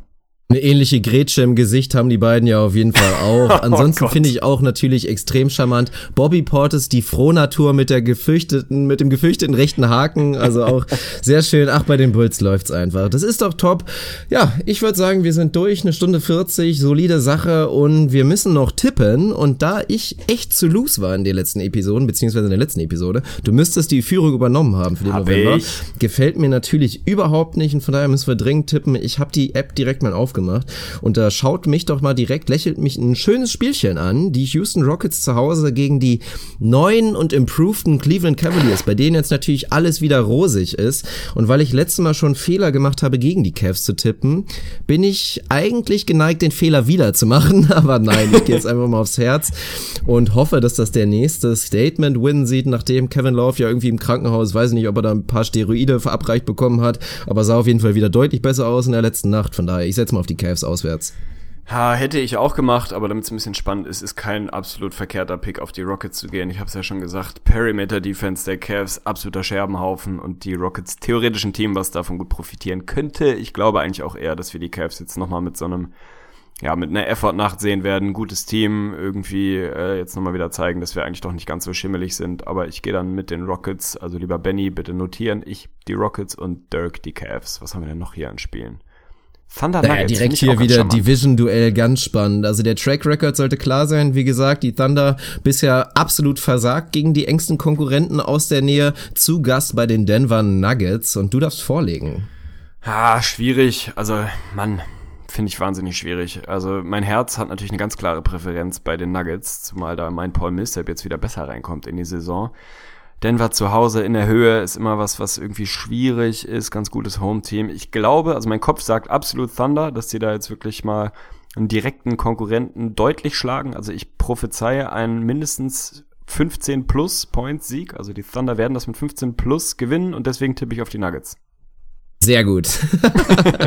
ja gut, zwei Auswärtstipps sind eigentlich auch selten eine gute Idee, aber ich bleibe natürlich bei den Thunder, weil da ist mein Herz definitiv. Und weil wir morgen ja nicht direkt auch wieder den nächsten Podcast raushauen, würde ich sagen, wir tippen auch wieder und weil es so viele Spiele sind, gehen wir einfach mal fünf Tipps heute. Ich will ein bisschen aufholen, komm. Also deswegen gehen wir direkt ei, ei, mal ei. weiter und nehmen uns mal ein spannendes, oha, back to back, die Thunder dürfen wieder ran, müssen aber, oh, wird auf jeden Fall nicht leicht, vor allen Dingen Thema Altitude, erstmal bei den Denver Nuggets spielen, dann reist du nach Hause, vielleicht fällt es ihnen wieder ein bisschen leichter, spielen sie zu Hause gegen die Los Angeles Clippers, die beiden strugglenden Teams heute besprochen, natürlich richtig geil, ich darf vorlegen und da wird's ganz schwierig, also das Herz liegt bei beiden Teams, Tendenz bei den Clippers ein bisschen eher, ich kann aber nicht schon wieder den nächsten Auswärtssieg eigentlich tippen. Von daher hoffe ich einfach mal, dass die Thunder jetzt so ein richtiges Ausrufungszeichen setzen, zwei Spiele hintereinander einfach top drauf sind und ich gehe auf die Thunder. Ah, das ist wieder, weißt du, das, man will das Tippspiel ja auch irgendwie spannend halten. Deswegen gehe ich jetzt auf die Clippers, was natürlich keinen Sinn macht. Also ich würde jetzt dumm. niemals Geld darauf setzen, dass die OKC beide Spiele verlieren. Das ist für mich absolut ausgeschlossen, dass es passiert. Und trotzdem tippe ich jetzt drauf. Von daher gehe ich mit den Clippers und glaube, Gallo wird äh, Season High produzieren. Gallo wird für 30 plus gehen. Das finde ich auf jeden Fall geil. Ich glaube nicht, dass er spielt, ehrlich gesagt. Also ich weiß nicht, ob er so ja, ich glaube auch nicht. Von daher wird es ich meine, ich hätte gelesen, 30 dass er plus, aber vielleicht macht's ja dann Patrick Beverly, damit er endlich ein höheres Career High hat als Lonzo Ball. Müssen wir mal schauen. Nächstes Spiel, ich gebe es dir vor, du darfst aber vorlegen. Miami Heat bei den Utah Jazz zu Gast. Beide Teams 5 und 6. Kann Ricky aus seiner Shooting Slump ausbrechen? Sieht ganz schlimm aus in letzter Zeit. Was meinst du? Ah, das ist das nächste Ding. Ich bin einfach, ich bin einfach so ein schlechter Tippspielmensch, ohne Scheiß. Also, Mann, mein Kopf sagt natürlich ganz klar, Jazz kriegen den Turnaround, sind zu Hause ein gutes Team, sind 5 und 2 zu Hause, Miami noch nicht richtig gut in der Saison. Und trotzdem gehe ich auf die Heat, weil ich einfach glaube, dass Dragic und Whiteside das äh, Point Guard Center Duell gegen Ricky und Rudy gewinnen werden, in welcher Form auch immer, und das Ding da machen werden. Also Miami für mich. Das kann sogar sein, wird trotzdem nicht für den Sieg reichen. Also ich gehe selbstverständlich auf die Jazz und dann haben wir noch ein letztes Matchup, auch eine ganz spannende Geschichte und ein kleines bisschen undankbar.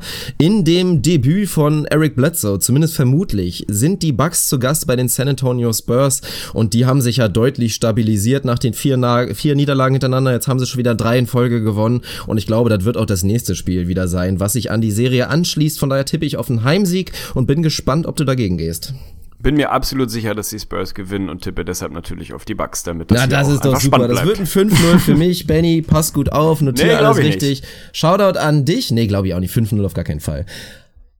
Ja, spannend so. auf jeden Fall. Wir sind durch, war eine schöne Episode. Ich bedanke mich natürlich bei dir. Ich bedanke mich für die Geduld bei allen unseren Hörern, dass sie jetzt wieder knapp zwei Stunden mit uns verbracht haben. Ich hoffe, euch hat Spaß gemacht. Ja, wie gesagt, schaut bei YouTube rein, schaut auch auf jeden Fall mal. Wir müssen uns jetzt mal echt, ich meine es jetzt wirklich mal ernst. Also vor allen Dingen auch YouTube, jetzt kommen viele neue Leute dazu. Und was wir bisher kläglich wirklich einfach vernachlässigen. Ich weiß, es ist nicht so hundertprozentig unser Ding, aber bei Instagram müssten wir uns nur mal ein bisschen Mühe geben und wir würden sowas von viel mehr Reichweite haben. Das wäre, glaube ich, echt eine ganz lockere Geschichte. Deswegen will ich jetzt nochmal versuchen, dass wir uns vorne ein bisschen aktiver zu sein. Also folgt uns auch bitte bei Instagram, damit es mal private Insights von Tegli gibt. Oder? Ja, gibt's, gibt's, finde ich gut. Ich kann ja gleich mal, ich werde gleich schon mal ein bisschen Content bereitstellen, damit die Guck mal, jetzt ein Neuankömmlinge Bild da mit Casper. Da, Ja, da wärst das- du also sowas von viral viral. gegangen. Ja, Ja, vielleicht hätte soll dir einen? Kommentar drunter geschrieben, ach du warst der Typ, der da so voll war. ist nicht auszuschließen, wobei so schlimm war es nicht. Ja, also wir werden jetzt auch Instagram wieder hochbumsen, definitiv. Das ist so. Wir gehen langsam viral auf allen Kanälen, Tegen. Wir müssen liefern. Ja, finde ich gut. Wir sind Opinion Leader mittlerweile geworden. Das ist eine gute Entwicklung. So ist es. Also, Von mein daher, das ist, ich bedanke das ist mich bei dir. des Tages. Wir hauen rein. Ich schneide irgendwie noch irgendwas hinter. Bis zum nächsten Mal. Macht's gut. Tschö. Tschö.